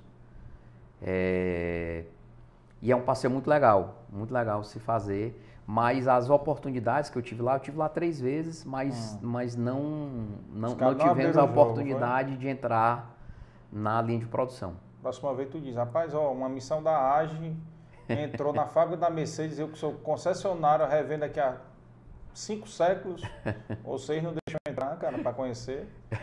Que é, uma, é. é. uma, uma experiência legal, viu? Experiência legal. Mas tem outras marcas também, né? Será que eles não deixam lá? Scania, tu chegou a entrar? Não, fui visitar outras Não, fábricas? não, não, não. O fábrica, eu- conheço é, é, a fábrica de Anchieta, né? Aqui, Ah, aqui, aqui no, aqui no Brasil, né? Parte do processo produtivo dela é a única que eu conheço. No ABC também tinha fábrica, né? Não tem uma fábrica no ABC, Paulista? Tem A. Anchieta, né? É, é- não- é- é- a Volkswagen tem duas fábricas no ABC, né? Naquela região ali. Você tem a fábrica onde é a sede, a primeira fábrica que ela se instalou no Brasil, que a gente chama, né, por, a- por ela Que era ser na rodovia. ser na rodovia Anchieta, é a fábrica de São Bernardo do São Campo. Bernardo, São São Bernardo do. Campo. E você tem em Taubaté também, ali pertinho, outra fábrica da Volkswagen. E a fábrica de caminhões também, né? Não, eles pararam, não foi a fábrica de caminhões ou ainda tem aqui? Fábrica de caminhões, né, é né? divisão separada, é em Resende, no não, Rio de Janeiro. Resende, é. Que Resende, é, Rio de é a Janeiro. mesma, é a mesma de, de- do chassi dos ônibus. E Isso. eu visitei, eu isso, visitei essa isso. fábrica aí. É. Cada da empresa lá. Uhum. Mas é bom, cara. Assim, experiência, que história, viu? E vocês completaram 50 anos, não foi ano passado, não é isso? Foi 50? Foi, Foi ano é, passado? é, se eu não me engano, 2020, né? 2020. 2020. E hoje. 50 anos com essa consolidação, né, que a gente chama de, de Grupo Palácio, né? Grupo Palácio Queiroz, né, que é o, Uhum. o sobrenome dele, né? O vovô se chamava Antônio Palácio Queiroz. Uhum. Antônio Palácio Queiroz. E, e essa, essa ligação com, com a Paraíba manteve desde aquela época, né? Que ele ia para comprar lá É verdade. as coisas e ele manteve essa. Chegou a ver aí, Léo? A distância de Iguatu? Vê, vê aí, Efraim. É- é Iguatu. Iguatu, Fortaleza, e- 132. Iguatu, Campina Grande, 471. Ixi, longe demais. É. Mas Iguatu não está a 132 quilômetros de Fortaleza, não. 130 viu? é, 132 não tá não. Bom Deve demais. ser, é, é, mas Iguatu está a 380, 300. 400 mais ou menos. é, Fiz mês passado pra lá. o, coisa, né? é, não deve ter alguma coisa É, é, tem sim, tem uma ligação, né? Assim, a, a Promac, inclusive, é, é, tem, o, tem o, o seu Zé Amadeu, né? O, o, o Amadeu, que, que foi aí um, um companheiro de muitos anos do, do, vovô, ajudou bastante aí nessa trajetória. Eu acho que ele está assistindo também, que tem o, o Amadeu Filho, o Amadeuzinho, que hoje também trabalha aqui conosco na, na, na Ceará Motos, e a Alana, filha dele, né, que, que, que trabalha lá com a gente lá na, na Promac, que é essa revenda de João Pessoa. Uhum. É, é, o seu Amadeu foi diretor da, da, da Promac, essa revenda que o vovô comprou em João Pessoa. Ele também, é, é, é depois por um período bom, ele, ele, ele foi diretor aqui na Saramotor, em Fortaleza. O vovô né, conhecia ele né, é, é, de reuniões através aí, é, da Volkswagen, né, dos encontros entre os colegas concessionários e tal.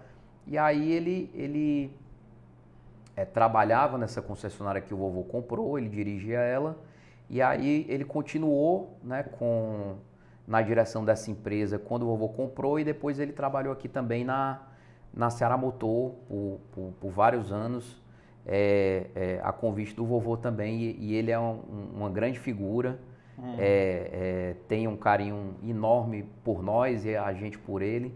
Eu acho que é ele aí que está assistindo. O Amadeu que foi citado aí, eu acredito que é, seja ele. Ah, tá. Cadê o Amadeu aqui? Um abraço, seu Amadeu, se eu estiver assistindo. Teve aqui, não foi? Eu falei? Foi, você citou, dentre as pessoas aí, quando você começou a citar aí o,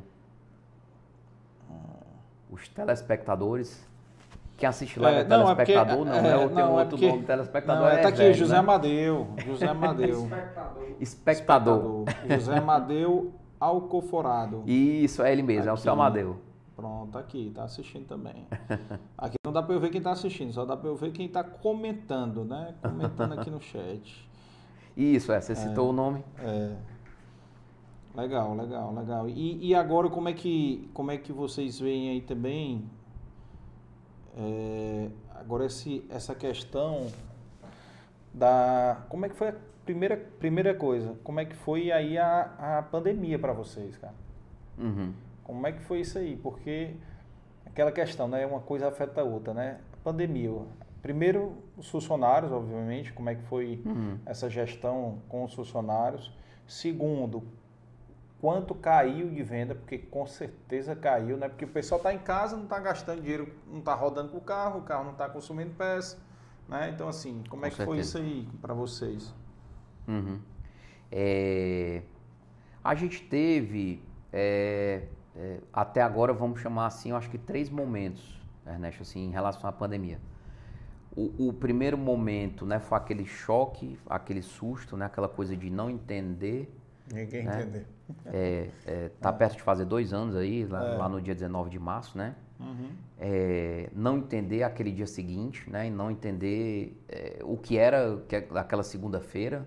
Pesadelo. Né? Que um se recebe aquela notícia, né? Num domingo à noite de que na segunda-feira nada pode abrir, né? É, então a gente teve aquele momento ali, né? De que a gente considera vamos lá, né, de março, março, abril e maio, né, que foi é, entender como, como ia funcionar, como ia operar, como é que ia ficar, né? É, um segundo momento ali, logo na sequência, é se adequar, ajustar as contas, ajustar a, a, a o negócio, né, assim, a, as contas e ajustar é, é, minimamente como se vendia, né? É, num segundo momento, o, o, o governo acabou que em, em, datas diferentes, né, mas é, é, é, acaba que Paraíba e, e, Ceará tiveram posicionamentos bem próximos, né? Mas aquele primeiro momento de fechar tudo, né, que hum. ninguém entendeu o que era, como era, aqui foi antes lá da Paraíba e é, é, como é que a gente ia vender né, nesse, nesse, nesse primeiro período que, que, que, que eu acho que cabe a separação, como é que a gente ia operar minimamente dentro do que a gente podia fazer, né? dentro daquilo que a gente podia abrir, não abrir, né? e trazer de pessoal e tal. É, então, logo na sequência, o governo do estado decretou a venda de peças e assistência técnica como serviço essencial, né? tendo aquelas medidas né, de, de, de, segurança, de cautela, de proteção, mas peças de assistência técnica era serviço essencial. Né? O, o, a sociedade não podia ficar sem o seu carro sendo consertado, seja dentro da concessionária ou seja é, no, na venda de peças, para que esses carros fossem consertados na, nas oficinas né, fora da nossa, né, nas uhum. oficinas externas. É, então, em paralelo com essa perspectiva, a gente foi aprendendo também a poder fazer negócios online. Né? A gente procurou intensificar esse contato, né? trazer para dentro da venda de automóvel a jornada do cliente, né? da venda de carro novo e usado, dentro dessa perspectiva de online, né? o máximo possível, é, é, é o máximo possível dessa jornada se fazendo à distância, né?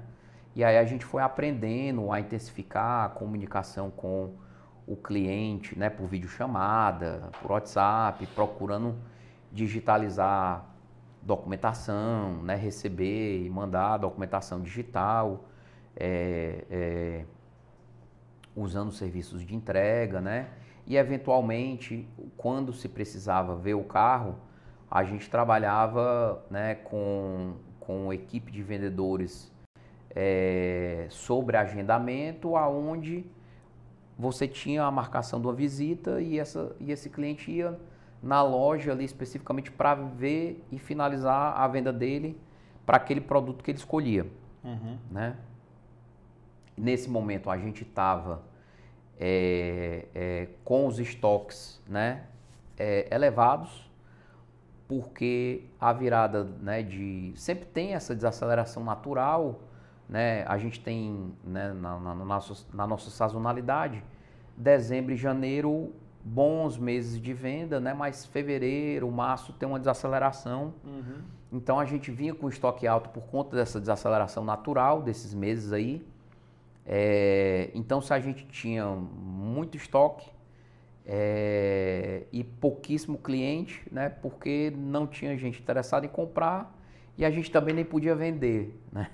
Uhum. É, então esse primeiro momento foi é, junto, junto a isso essa necessidade, né? De procurar é, trabalhar realmente o fluxo de caixa, procurar trabalhar essa perspectiva né, de, de, de pagamento de folha, de, de uma empresa honrar os compromissos que naturalmente é. ela, ela tem. Né? As empresas, elas, elas perdeu a perspectiva de faturamento, mas os compromissos é, é, é, não, não, não, não, não ah, foram abandonados, né? não foram deixados de lado como a receita caiu.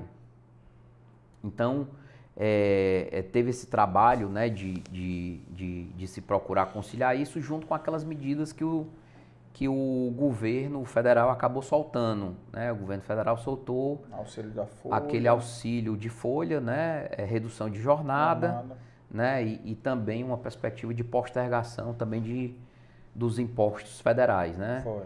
Então foi, foi procurando também administrar aquele período, né? É, mas isso não foi suficiente porque a venda despencou. Né? A venda de carro chegou a cair 70%, 80%, né? a venda de carro usado também é, é, 80%, 90%. É, é, assistência técnica também, mesmo com essa perspectiva de poder é, é, funcionar, e peças também teve queda significativa de mais de 50% no faturamento. Então a gente teve um período né, de trabalhar no vermelho mesmo, né, no, no, prejuízo aí, que ele foi de março a abril, né? O mês de março, né, por ter um resquício né, de, de, de negócios, de venda né, que, se teve até o dia 19, conseguiu fechar no azul, mas aí a gente tem aí o resto do, do semestre no prejuízo, prejuízo né, no vermelho é. mesmo. É, e aí no segundo semestre, né, as montadoras acabaram também desacelerando, fechando linha de produção e tal. é, você teve é, é, uma, escasse, uma dificuldade das montadoras nos entregarem os carros. A consequência até hoje, né? Que os preços estão tudo lá em cima, né? Essa consequência ela tem até hoje, né? Tá tendo E disruptura. vai durar muito tempo ainda, né? É, é, a gente não tem uma previsão exata, mas você tem que 2022, infelizmente, isso ainda vai continuar sendo uma certeza, né? 22, 23, é, pelo menos até começo de 23, infelizmente sim. E isso também fez que valorizou os carros usados, né? Também pela escassez. Valorizou, valorizou. É, é, é uma consequência, né? À É. medida que você tem Feita escala. É, você estado. teve, você teve é, escassez de produto Uhum. atrelado, né, um produto que é super comodi- comoditizado e as commodities se valorizando, né? Então você teve aí um aumento de preço junto com escassez de produção, né?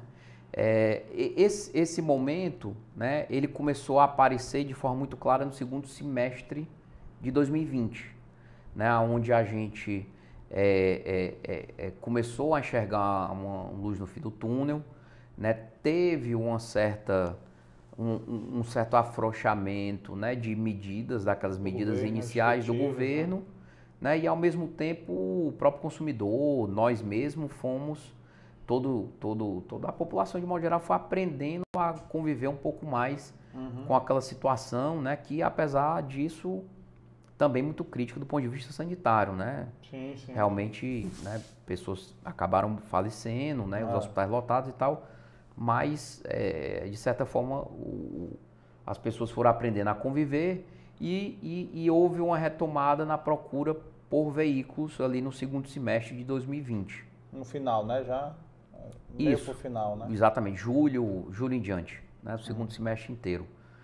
É, nesse segundo momento, ele, ele acabou que a gente conseguiu reverter essa, essa, essa curva de prejuízo, nessa trajetória de prejuízo, e aí atrelado a ela você já tinha uma escassez de produto. Né? A partir do momento que houve a escassez de produto, a gente começou a, a ter uma realidade de mercado onde o esforço de venda era menor, ou seja, assim, a, a briga entre concorrentes, né, o nível de desconto, ele acabou é, é, é, ele tendo é, é, isso mais acentuado, né, até porque também todo mundo teve quatro meses de prejuízo, estava com um semestre muito ruim, né, então conseguiu ter aí uma certa oferta de produto, né, com um nível de venda, né, com um nível de desconto menor, é, tendo na venda dele. Em paralelo, você tem aí o efeito claro da pandemia, que é realmente a escassez de produto né, e a retomada nos preços das commodities. Né? Uhum. É, é, é petróleo subindo, petroquímico subindo Oferta e demanda, né? e, e também os metais, né? Ah. Aço, principalmente aço, alumínio e tal, é, subindo muito por conta é, de uma retomada que se houve na China. Né? A China, ela, ela, aonde foi primeiro aconteceu, foi a primeira a fechar e foi a primeira a abrir. abrir Né? E, e- e- e quando abriu, tinha uma, uma uma demanda, reprimida, muito forte, Ah. né? E aí é, é, você tinha uma ruptura de fornecimento de vários componentes, de vários itens, com o mercado, o maior mercado do mundo, tendo uma demanda muito forte por ele. E aí você tem é, a, a escassez de componentes, né, para poder as montadoras entregarem o, o, o, o produto final acabado, né, e, e, e poder é, faturar esses produtos para a rede de concessionários. E aí a gente teve esse segundo momento, né, que a gente tem aí de, um- de um- de uma certa acomodação em termos de é, é, se chegar nesse contexto de fórmula de resultado positivo, né, dentro de uma perspectiva de escassez de carro. Uhum. Né? A, gente, a gente vende menos, né, mas tem vendido até então é, é, é, com um nível de desconto que tem trazido um retorno de volta para a realidade do negócio. É, e o terceiro momento, né, infelizmente é o que a gente está vivendo agora, que é um momento de desaceleração abrupta de novo, né? É, por outros motivos. Né? Aí a gente tem um contexto macroeconômico no, no país, né, que está causando uma desaceleração que ela já passa a ser preocupante, né? Assim, o, o, o consumidor realmente está, né, com o nível de inflação, né, que, que, que houve aí generalizado no mundo, né, por consequência no Brasil, o nível de inflação subiu, né, os preços subiram, né, de tudo. Então, é, é, a sobra financeira para se fazer uma troca de carro, ela está mais difícil, né, por conta dos aumentos de preço do próprio carro e, e do, situação econômica e geral, do, né? do próprio contexto, né, É. do, do- dos bens, do consumo, de um todo que, que a gente tem, né? Então hoje a gente tem um, um, um período de cautela, porque o nosso mercado né, caiu 50%, agora de janeiro para fevereiro. É, e em paralelo a isso continua existindo é, pontualmente em algumas montadoras, né, é, uma escassez de produtos, né, é, que, que, que traz também essa dificuldade adicional. E esse, esse é o terceiro momento que está em aberto. É, não é, e é complicado, viu, cara? Porque é complicado porque a gente não sabe o que, que vai acontecer, dólar aumentando também, isso tudo influencia, né? A economia não está rodando, aí influencia também a falta de, de perspectiva de receitas, né, para as pessoas, né? Poder aquisitivo caindo, cai a de- Infelizmente, tudo, cai né? tudo, né? Infelizmente, é. É, tem umas perguntas aqui. é, o, o Francisco aqui, nosso cadeira cativa aqui, perguntando sobre. é, seria o mesmo que estou fazendo aqui no, no Porto do Pecém, no Complexo Portuário do Pecém. Cara, tá vindo um concessionária, né? De, se eu não me engano, é, teve uma. Ou assinou, ou está assinando uma fabricante de carro elétrico para vir para cá, né? Não sei se tu tá sabendo, por causa do, do hidrogênio verde, né? Uhum. Então tem algumas empresas aí que estão vindo aqui já pro que é uma grande vantagem que o Ceará tem, né, cara? Essa vantagem geográfica, né? É uma vantagem que poderia ser muito melhor utilizada, né? A favor de fabricar, fabricar carro aqui, exportar, trazer uma fábrica da apesar que essas montadoras estão tudo é saindo do Brasil, né? Ford saiu, É, Volkswagen fechou fábrica, né? Diminuiu, né? Volume. uhum. Tá, tá um setor meio, meio sem, sem certeza total, né? Do que, que vai acontecer, o que, que pode acontecer. tem. Agora o mercado de luxo não cai, né? O mercado de luxo eu acho que não.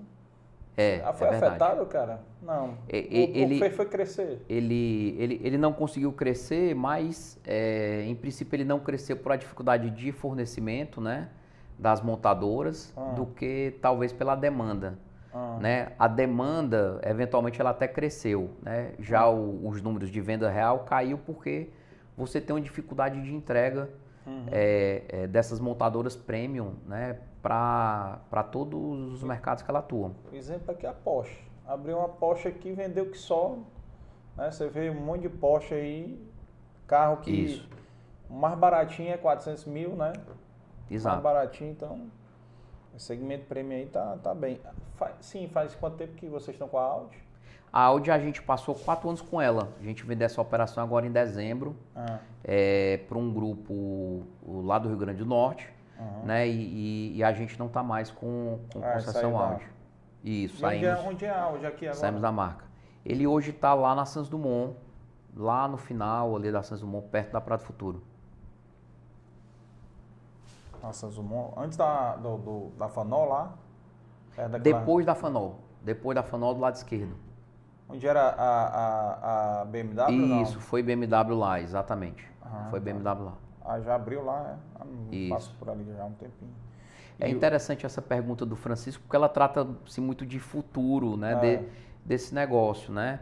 É, é, eu, eu não estou sabendo, não sei se eu, se eu passei batida aí nessas, nessas últimas semanas no noticiário, mas é, é curioso. Não estou sabendo sobre é, fábricas se instalando aqui no, no PECEM, né? Não, eu, eu- assim, o que eu sei é protocolo de intenção, né, que foi, assim, eu não sei Isso. se foi assinado, mas tinha Tá. Tava procurando aí o, o governo. Agora é, é carro elé- é caminhão elétrico, caminhão e carro elétrico. Uhum. É muito positivo, né? É, é, é- essa é uma das, das dúvidas né, que, que até a gente também, como concessionário, tem é, para onde vai a propulsão dos carros, né? Que hoje é, é a combustão. Qual o carro elétrico da Volkswagen? Qual? A Tem? Volkswagen ela tem uma linha, né? a- é- ela, ela batizou de ID, né? ID. É, é, ela, ela ainda está com esses carros em processo de homologação, né? Trabalhando essa questão de é, é, conceito que ela vai colocar né? na comercialização, no formato, porque o, o, o negócio de elétrico ele passa a ser é, bem diferente para o concessionário, né? ele passa a ser ali uma divisão dentro de uma concessionária que você tem, né? por uma série de questões de segurança e a própria necessidade de reparos e tudo que ela é É atenção totalmente diferente, né? de um carro Convencional. de um carro convencional a combustão, né? É, E essa coisa do, do hidrogênio é uma das perspectivas para as quais se caminha a propulsão do carro, né? É, é, existe uma, o Brasil até tem condição de ser disruptivo no, no, no mundo quanto a isso, né? É, onde o carro pode se tornar 100% elétrico, né? onde ele pode funcionar a célula de hidrogênio. Uhum. Né? O, o- isso também seria um híbrido, né? mas o híbrido hoje, como a gente conhece, ele é aquela coisa Elétrica propulsão, combustão tradicional e elétrico. A célula de hidrogênio, ela, ela é um processo aonde é, o, você pode usar principalmente o etanol, que é onde o Brasil tem condição de ser disruptivo nisso, porque o, o, o, o etanol é rico em hidrogênio, ele quebra a molécula do hidrogênio, né? E que com essa queima do hidrogênio, você é, alimenta um- uma propulsão elétrica, Uhum. né? Então, é, dentre as oportunidades que se tem nessa questão do, do, do hidrogênio, né, existe essa demanda, pode ser que seja viável essa tecnologia né, de, de você ter o hidrogênio É porque o hidrogênio é como como, como combustível, né? Como- Mas não, não é novo, né? Já existia hidrogênio, sendo que é movido a carvão. Era hidrogênio feito de carvão, se não me engano. Carro movido a hidrogênio. Eu pesquisei isso um- uma época. É, eu não me lembro, foi nos Estados Unidos que, que, que inventaram o carro movido a hidrogênio, mas era hidrogênio vindo do, de, uma, de uma fonte suja, né? Que era carvão. E aí o que está se propondo aqui é energia limpa, né? Que é o hidrogênio Isso. verde vindo do, do- da energia eólica e, e fotovoltaica, né? isso. Que o Ceará é grande produtor, né? É, aí, aí o seguinte, o Japão tem né, é, é, carros já movidos a hidrogênio, Uhum. mas lá é, é, é complicado porque você ainda tem o, o abastecimento em posto específico aonde ele, Ah, é, ele, cadeia ele alimenta né? o, o- hidrogênio. Essa cor do hidrogênio é. O hidrogênio é um só. Né? Aí ele, ele pode ser. Tem as classificações por cor: verde, azul, preto, né? É, o que, que acontece né, com, com, com o hidrogênio verde? Né? O, o hidrogênio, ele para ser convertido, ele precisa de muita água e de muita energia Uhum. né? Então aqui a gente tem uma oportunidade, né, de uma proximidade com é, com a Europa, né, com, com a América É, do Unidos norte também, e tal, é, né? É, é, mas para isso se tornar realidade, precisa primeiro né, a gente ter uma infraestrutura né, e, e uma capacidade né, de geração de energia Uma logística muito grande também. energia solar, né, eventualmente solar ou eólica, né, que são energias limpas, Uhum. né, e ao mesmo tempo um processo de fornecimento de água que hoje não tem. né? Então, para que isso se torne realidade e eventualmente o hidrogênio até seja um combustível para alimentar veículos, eh, seja pesados, né, caminhões ou seja veículos de passeio, de forma limpa precisa disso acontecer, né? Que Sim. esse é um estágio, né? Bem, é, é, bem, bem, prema, bem prematuro, não, É, bem tá muito embrionário, é. bem embrionário, né? Então, enquanto não se falar, né, numa, numa produção massiva e, e em quantidade muito maior do que produz hoje aqui no Ceará, né, de energia, né, é, energia limpa, eólico solar, e não se falar numa condição de fornecimento de água também bem superior à que se tem, então não tem como se falar em hidrogênio verde. Uhum. Né? Por outro lado, você tem essa perspectiva também que ela também pode acontecer em carro elétrico.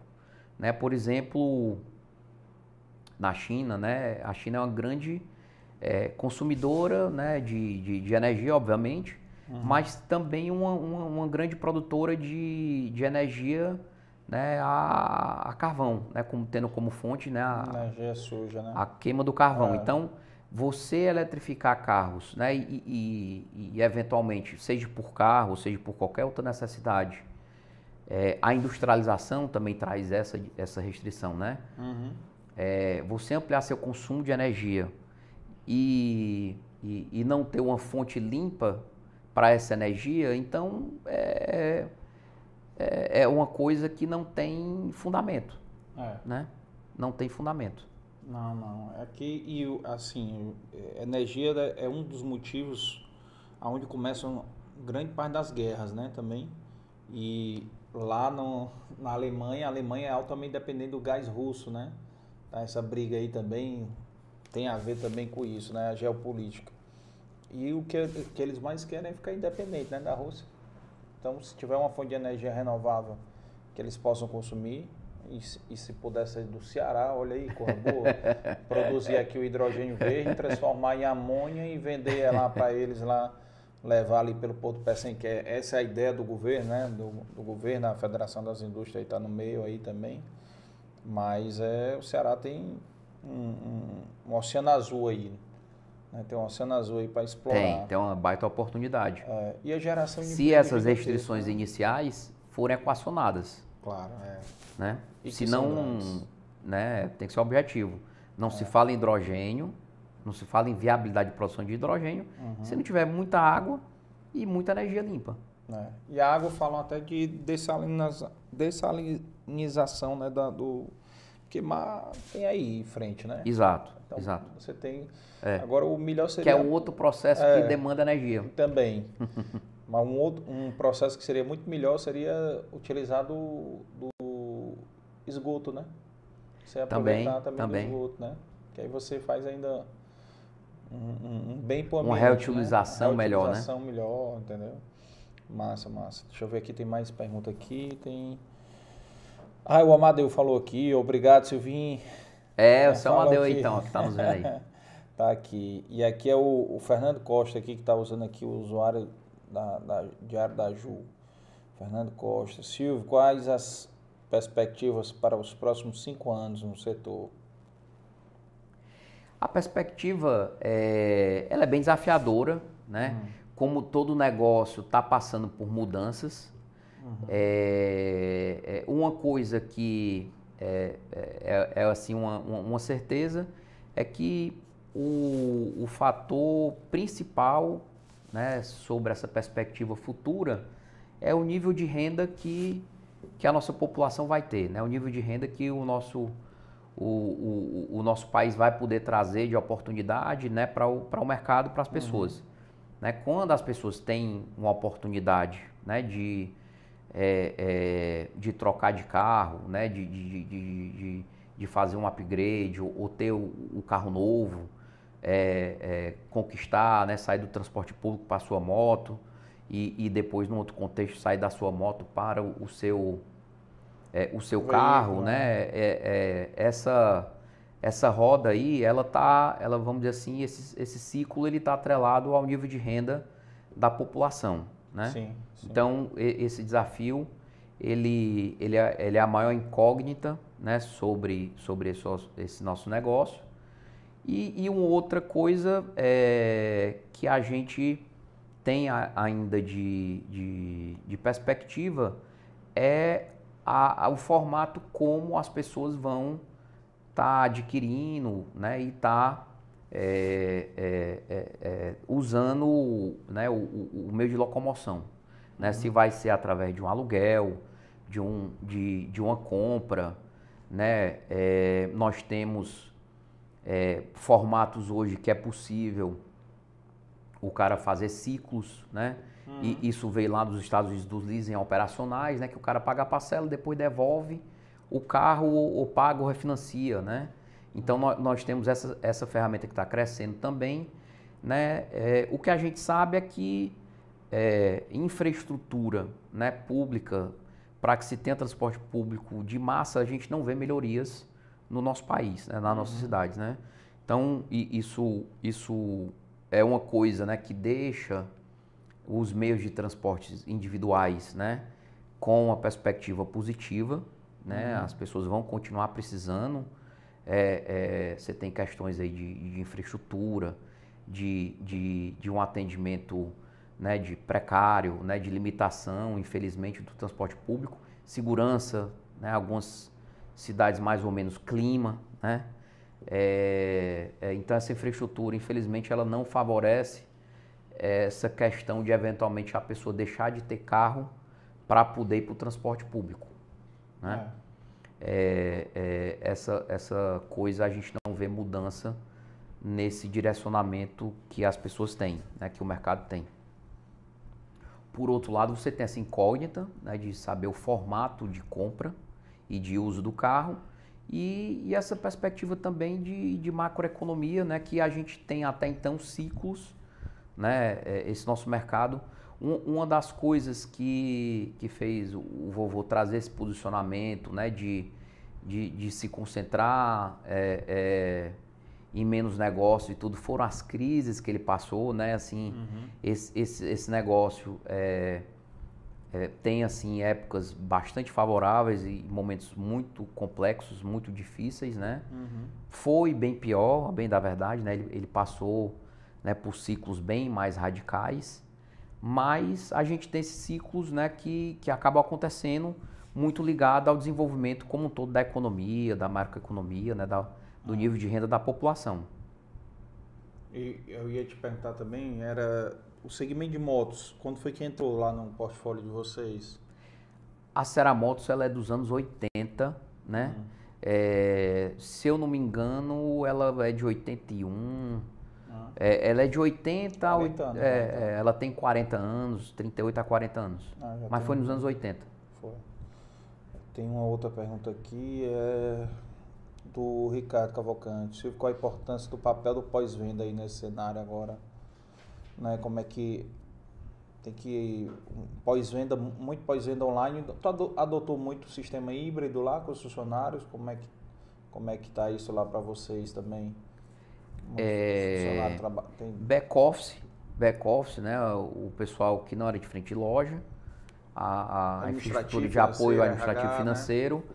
é, é, é, a gente implantou, com o tempo passou a, a, a ser reduzido e hoje a gente tem aí algumas funções né, que tem é, é, recomendações para se trabalhar de home office que a gente mantém. Hum. Né? O, o, o resto do pessoal seguindo as regras de distanciamento, né, de, de higiene, a gente trouxe todo mundo de volta para o trabalho presencial.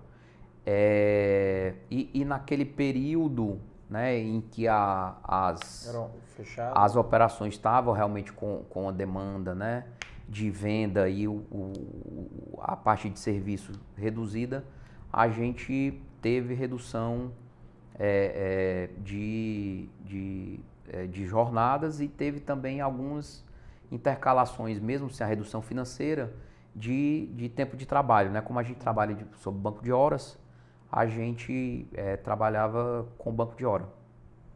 É, para dar uma, um alívio também, né? Exato. Um alívio na folha, né? É, tem mais... E aí o Ricardo perguntou sobre pós-venda, desculpa. É. Ricardo é nosso gestor lá da, da Promac também, de João Pessoa. Sim. Um, um, um excelente profissional e, uma figura também humana espetacular. O, o pós-venda, ele, ele tem uma relevância muito grande e a cada dia que passa ele só aumenta porque é, é simples, né? É concorrência. Então, é, o carro ele precisa de uma assistência depois da compra, né? E, e o pós-venda ele é fundamental para que a gente consiga ter o retorno desse cliente. Então, que ele volte, né? Que ele volte, né? Que ele continue é, é, é, trabalhando, né? Comprando com as marcas que, que, que a gente vende e, uhum. e, trabalhando com a gente, estando fidelizado, né? Com as nossas lojas. Uhum. É, o atendimento ele tem que ser é, cordial, né? Simpatizado, né? Objetivo e a gente precisa também de é, é, a montadora é muito importante aí também numa agilidade que ela possa dar também no, no fundamental, no apoio, né, no diagnóstico. O carro hoje em dia é curioso porque ele é, é, não é mais como no passado que a gente levava lá, recebia um carro, a gente né, mandava é, um carro é, e eventualmente lá na, toda empresa de ônibus tem lá na garagem também uma oficina, né? É. e o cara lá visualmente fazia os testes, olhava, uhum. verificava por um barulho, se tinha um vazamento, se não tinha, o que precisava corrigir e tal, né? Hoje os, os diagnósticos eles são todos computadorizados. Uhum. É, você tem carro hoje, né, que você pluga, né, ali o computador diagnóstico e eventualmente esse diagnóstico vai ser dado por um profissional lá de Wolfsburg, lá na Alemanha. Né? E outras montadoras também é, têm nas suas matrizes aí fazendo diagnóstico para carros que estão circulando no, no mundo inteiro. No mundo todo. Então isso acaba impressionante, né? Muito, muito, muito impressionante, né? E você acaba trazendo aí uma, um, uma expectativa de tempo um pouco maior, né? E essa disruptura que se teve no mercado de autopeças também, né? É um desafio hoje a gente conseguir ter o fornecimento de peça a contento para que a gente possa entregar para o cliente o, carro também com a maior brevidade possível. Né? Uhum. Né? Seja o cliente da nossa própria é, é, na revisão, né? na, na, na, na, mecânica, né? ou na funilaria também, quando, quando a gente tem um, um caso de colisão. Uhum. Então a importância é fundamental, é de extrema importância a gente ter esse pós-venda atendendo com excelência.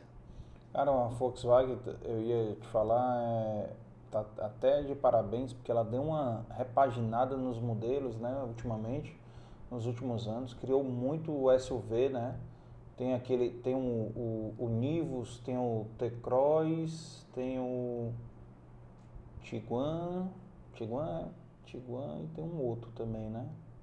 Tem, tem um tal. diferente. Isso. É, que é o mais novo, né? É o mais novo que é o mais novo. O Tiguan eu acho que é o maior, né? É o mais top. É o maior, exatamente. É. Ele é... tem até a opção de sete lugares, né? Eu acho. Isso, é. isso. Cara, deu uma mudada, né? Porque a Volkswagen, ela acho que demorou bastante a ter SUV, não foi? Acho que foi uma das foi. últimas a ter SUV. E aí agora criou essas categorias, né? SUV Min, SUV médio, sei lá, que é o T-Cross, o, o Nivus, o Nivus é muito bonito, eu acho muito bonito o carro, cara. Motor, às vezes, a gente acha que não dá nada, né? Porque o motor é 1.0, mas sendo que é 1.0 com uma tecnologia totalmente diferente da época que a gente conhecia, é. né? Não, mas tá, tem muita coisa boa aí, muita Sem dúvida. Muita coisa boa. Cara, pô, história excelente, cara. História, não conhecia nem, nem a metade da metade das histórias que tu contou aí. E é bom demais ter conhecido essas histórias do teu avô, né, cara? Empreendedor aí, nato aí, na, no sangue, né? E aí passou para os 16 netos, muitos trabalharam lá ou não? Trabalharam, foram para outros campos? A gente teve, né? Teve um, teve um momento onde é, é, vários, 16 não, né? Mas, mas outros netos também tiveram lá um, um período trabalhando conosco, né?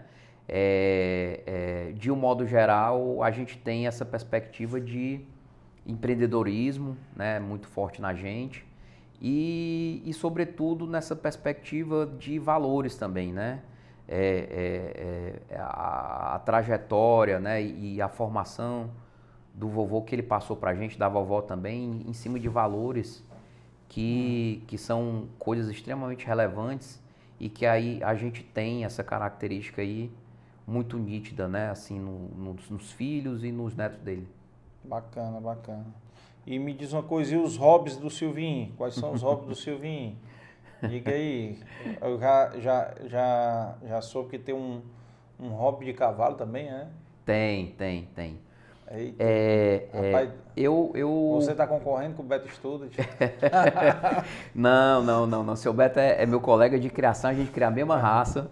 Ah, é. É, a gente cria manga larga machador, Cara, mas lá- não tem concorrência não, Tu né? foi lá no escritório dele, já lá no, na Best, no Best Design, não? Não, não. Cara, eu eu tive tem- num- num- no escritório dele há muito tempo atrás, quando era na Na Santos Santos Dumont. Dumont, né? Na É, Santos é. Cara, lá eu fui com o Léo lá, no dia que eu fui convidar ele para vir para cá, né?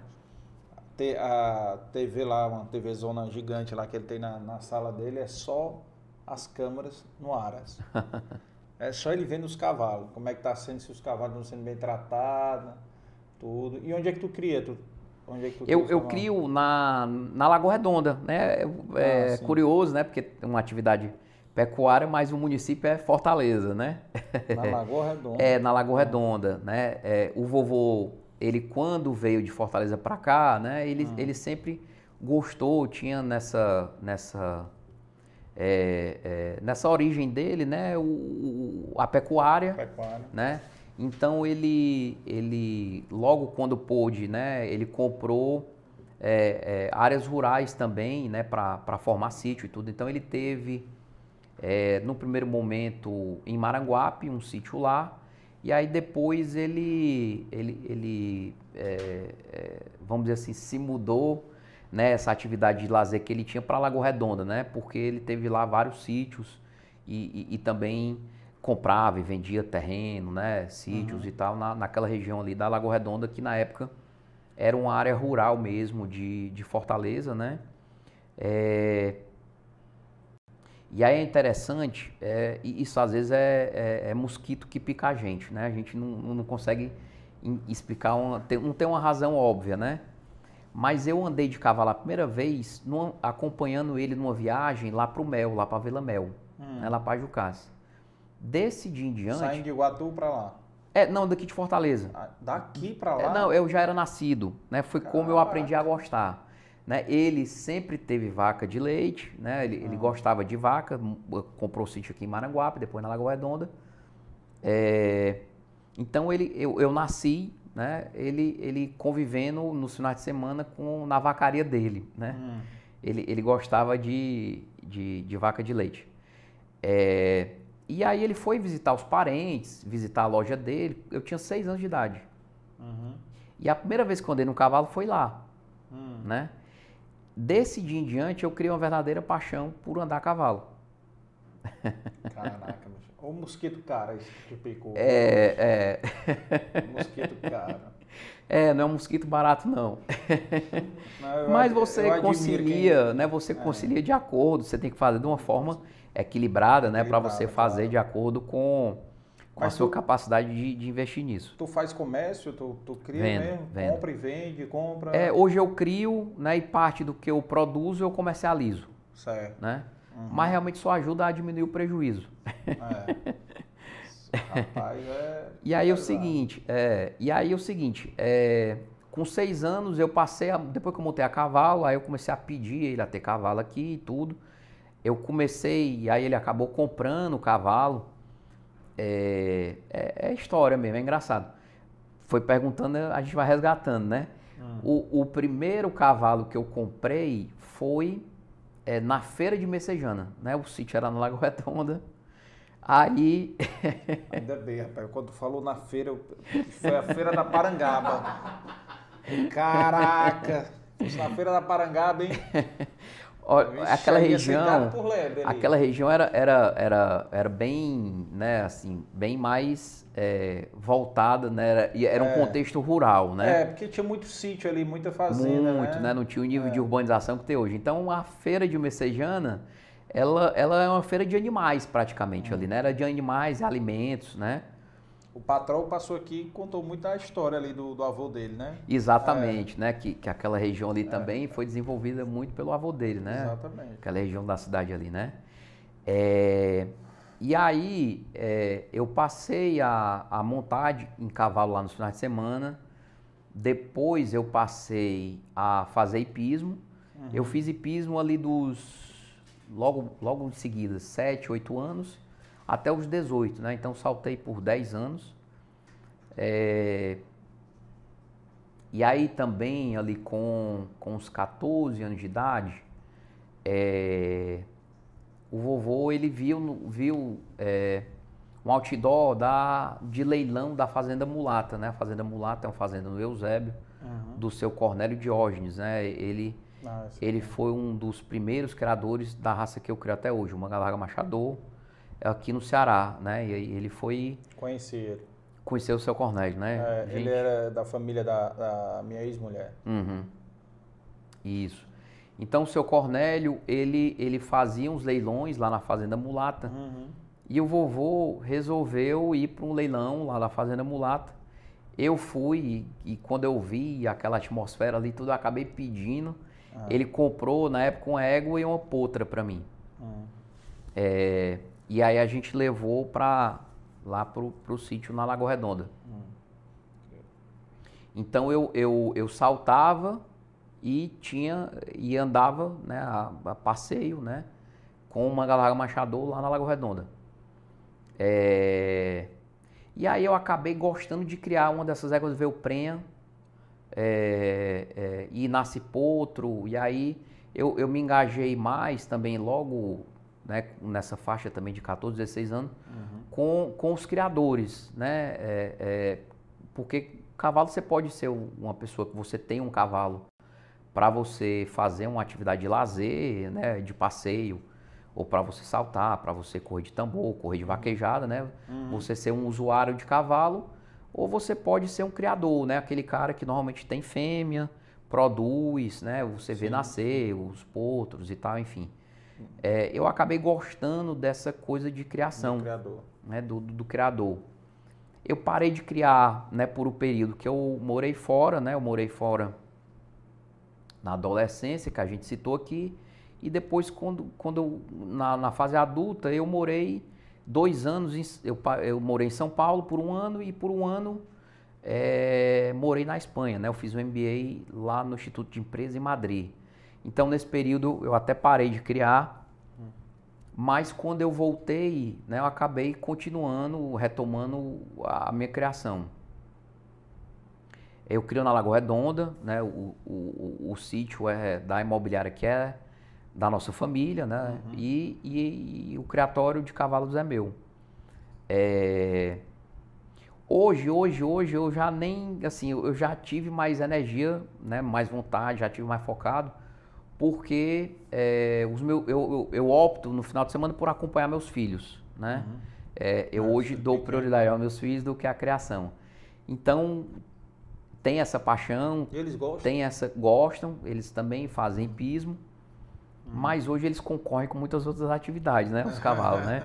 Tem o futebol, tem o videogame, É, tem, tem, tem o- os aniversários dos amigos e tal. Então, hoje a concorrência é desleal, né? Na, na minha época eu só via aquilo. É, rapaz, vou até pedir aqui fazer um- um- uma provocação aqui, os teus primos que estiverem assistindo, irmão. Me, só tirar uma dúvida, será que tu era o neto preferido, hein? será, hein? É, não, eu, eu não diria que é preferido emocionalmente, mas como eu tive uma convivência com Maior, ele, né? né, assim, a gente tem um- um- uma sintonia, né? A gente tinha uma sintonia muito Maior, forte. É, Mas preferido, não, eu acho que ele cuidou e ele procurou todos. né? realmente, é, é, é, vamos dizer assim, ajudar e tudo, todos eles. É. Eu acho que não tinha essa coisa tão latente de preferência, não. É convivência, né, cara? Conviveu A convivência, tempo, é, exatamente, acaba trazendo traz um um laço. pouco mais de, é. né, de afinidade, né, É. e de... E, e, e viciou pelo gosto dos cavalos. Me criei gosto, né? Ele não, não gostava, né? Ele até meio que criticava, É. né? É, é, mas foi acompanhando ele nas vacarias que eu acabei gostando de cavalo. Ele, ele faleceu há quanto tempo, hein, Silvinho? Ele faleceu há quatro anos. Quatro anos? Quatro anos. Dezembro agora fez quatro anos, né? Ah, quatro anos e, Quatro anos. e dois meses. E, e a vovó faleceu há dois anos atrás, né? Infelizmente ela ela faleceu também logo após a ele, no mesmo mês. Um dia de diferença um do outro. Né? Ele- eles, é. eles faleceram, nem lembro com exatidão, mas um foi 26, o outro 27 de dezembro, Quantos anos de casado? sendo tinham? dois anos de diferença. Quantos anos de casado eles tinham? 50, 60 anos de casado? É, ele, ele, ele contava que a vovó era cinco anos mais velha que ele. Ah, é? É curioso, né? Ah. É, É para Ele- aquela época, então, era é difícil, né? exatamente. É. Muito Não, não, era, não era tão comum. É.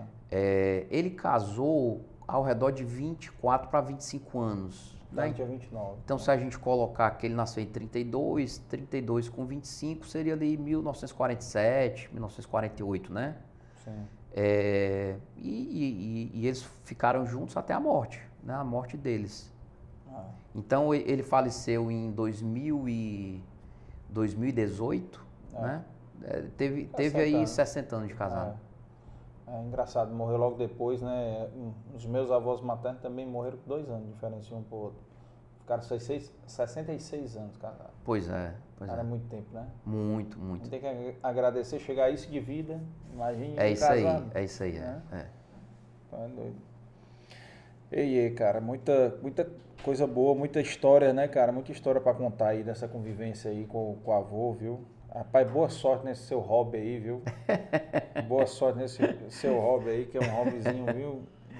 Ah, pelo menos o teu é mais pra negócio também, né? Não cria, Não, vende é, a também. ven- a venda, a venda ela, é- ela, ela é uma coisa. é, eu não tenho assim eventos de, de comercialização específico, né?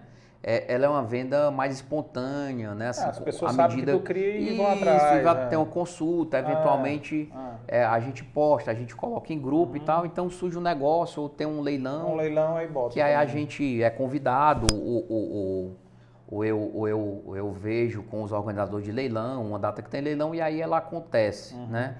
Não é O um... Dr. Beto é criador também de, de, de vender ou é só mesmo consumo próprio lá? Ele, ele, ele também, é, nunca conversei especificamente sobre isso, mas eu acredito pela quantidade de fêmeas né, e garanhões e, e, e- e- pela, pelo trabalho de reprodução que ele tenha, Ele tá ele deve né? comercializar também.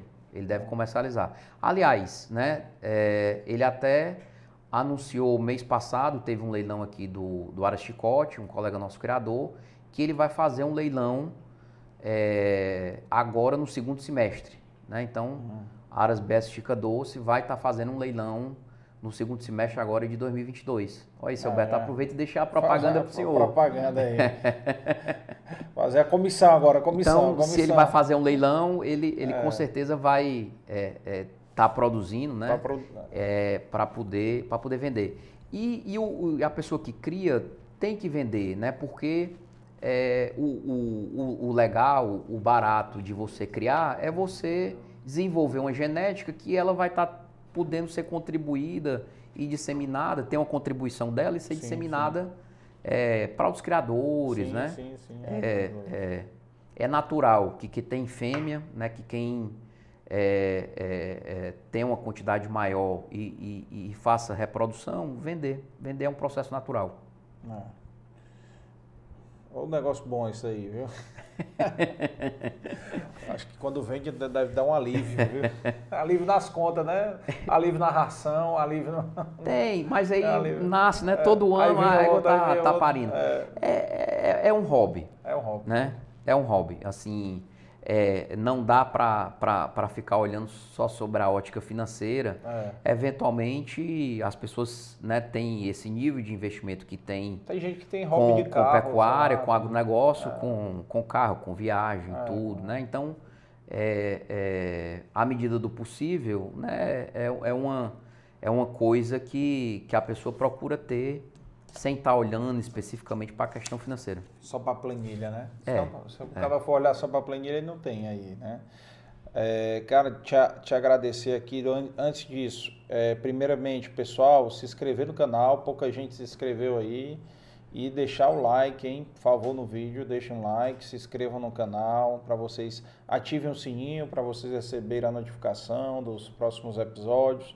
Semana que vem, o mês de março promete muitos episódios, viu? Nós vamos receber aqui semana que vem o Maradona. Sabe quem é o Maradona? Que era aquele que trabalhou com o Faustão.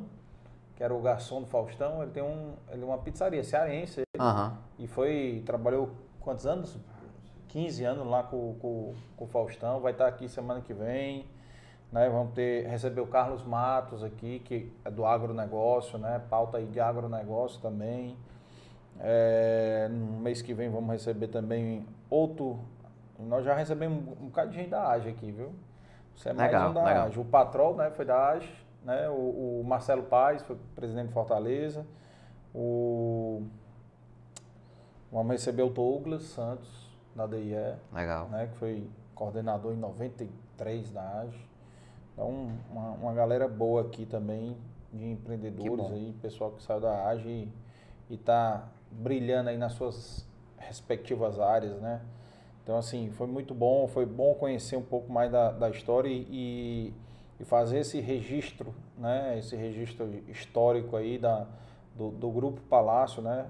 Do teu avô aí, da história do teu avô, que é uma história bem bacana e, história de... Com, que é um objetivo nosso aqui do podcast, né? Histórias de inspiração, né? E superação, né? Porque Sem dúvida. para aquela época, né? É, aqueles desafios que tinham na, na época, toda, todos o, o- os empecilhos e, e problemas daquela época, ele superou muitos para poder conseguir conquistar e, e fazer o que ele fez, né? E deixar o legado dele nesse setor automotivo que vocês estão aí a terceira geração levando para frente. Daqui a pouco aí o Benício e o Antônio estão indo lá também. Bota o Benício Antônio para começar também lá de baixo. Avaliando carro, lavando, né? Tem que começar.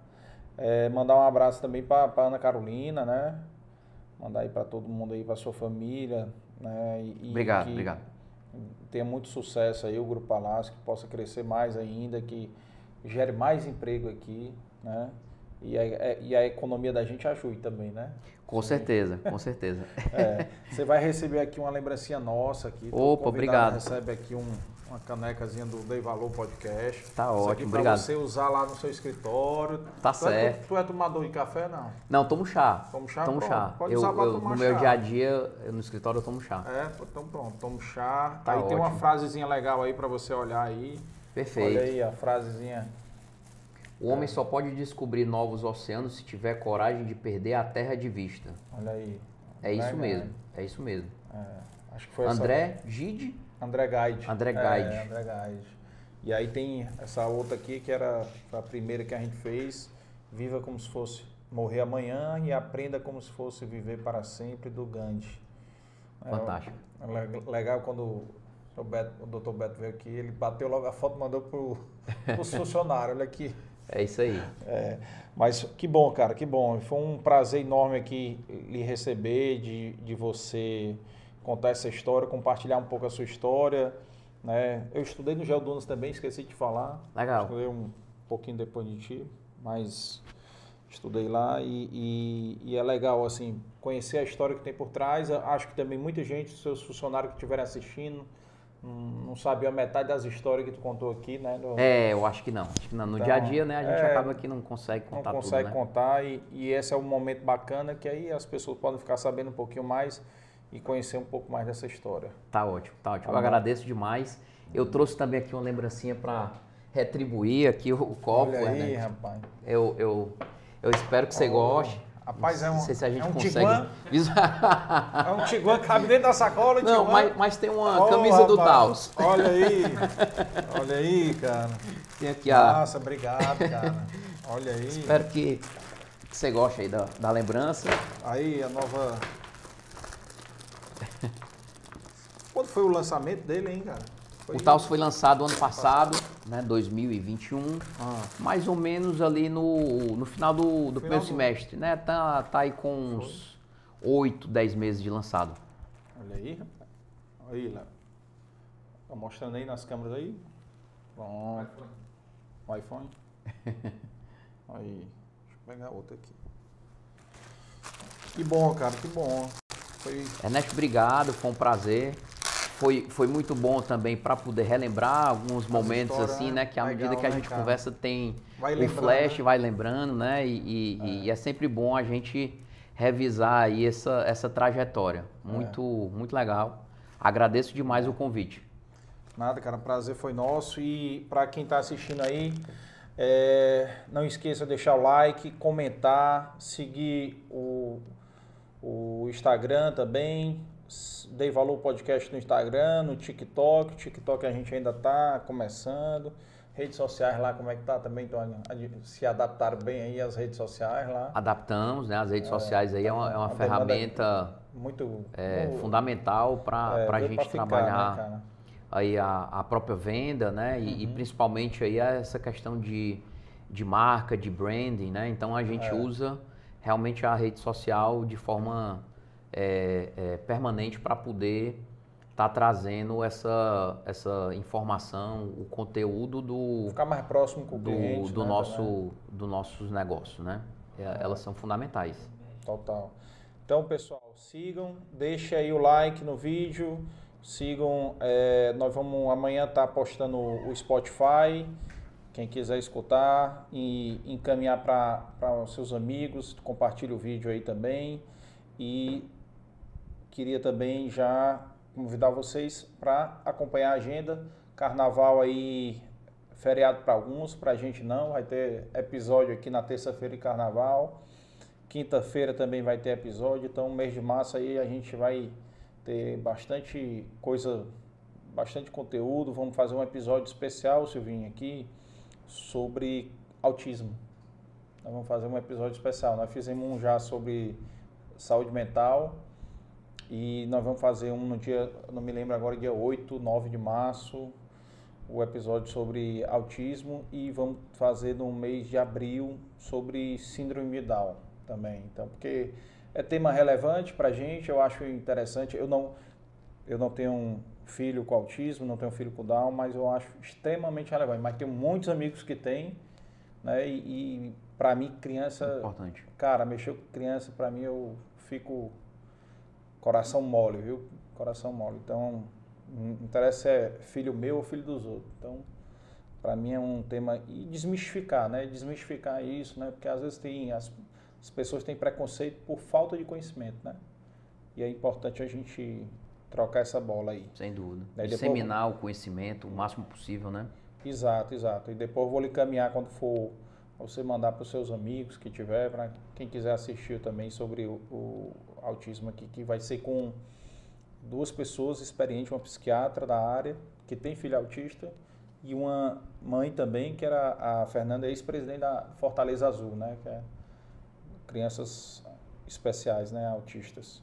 Beleza? Então, pessoal, até a próxima semana. Um grande abraço aí a todos aí, bom carnaval. Valeu!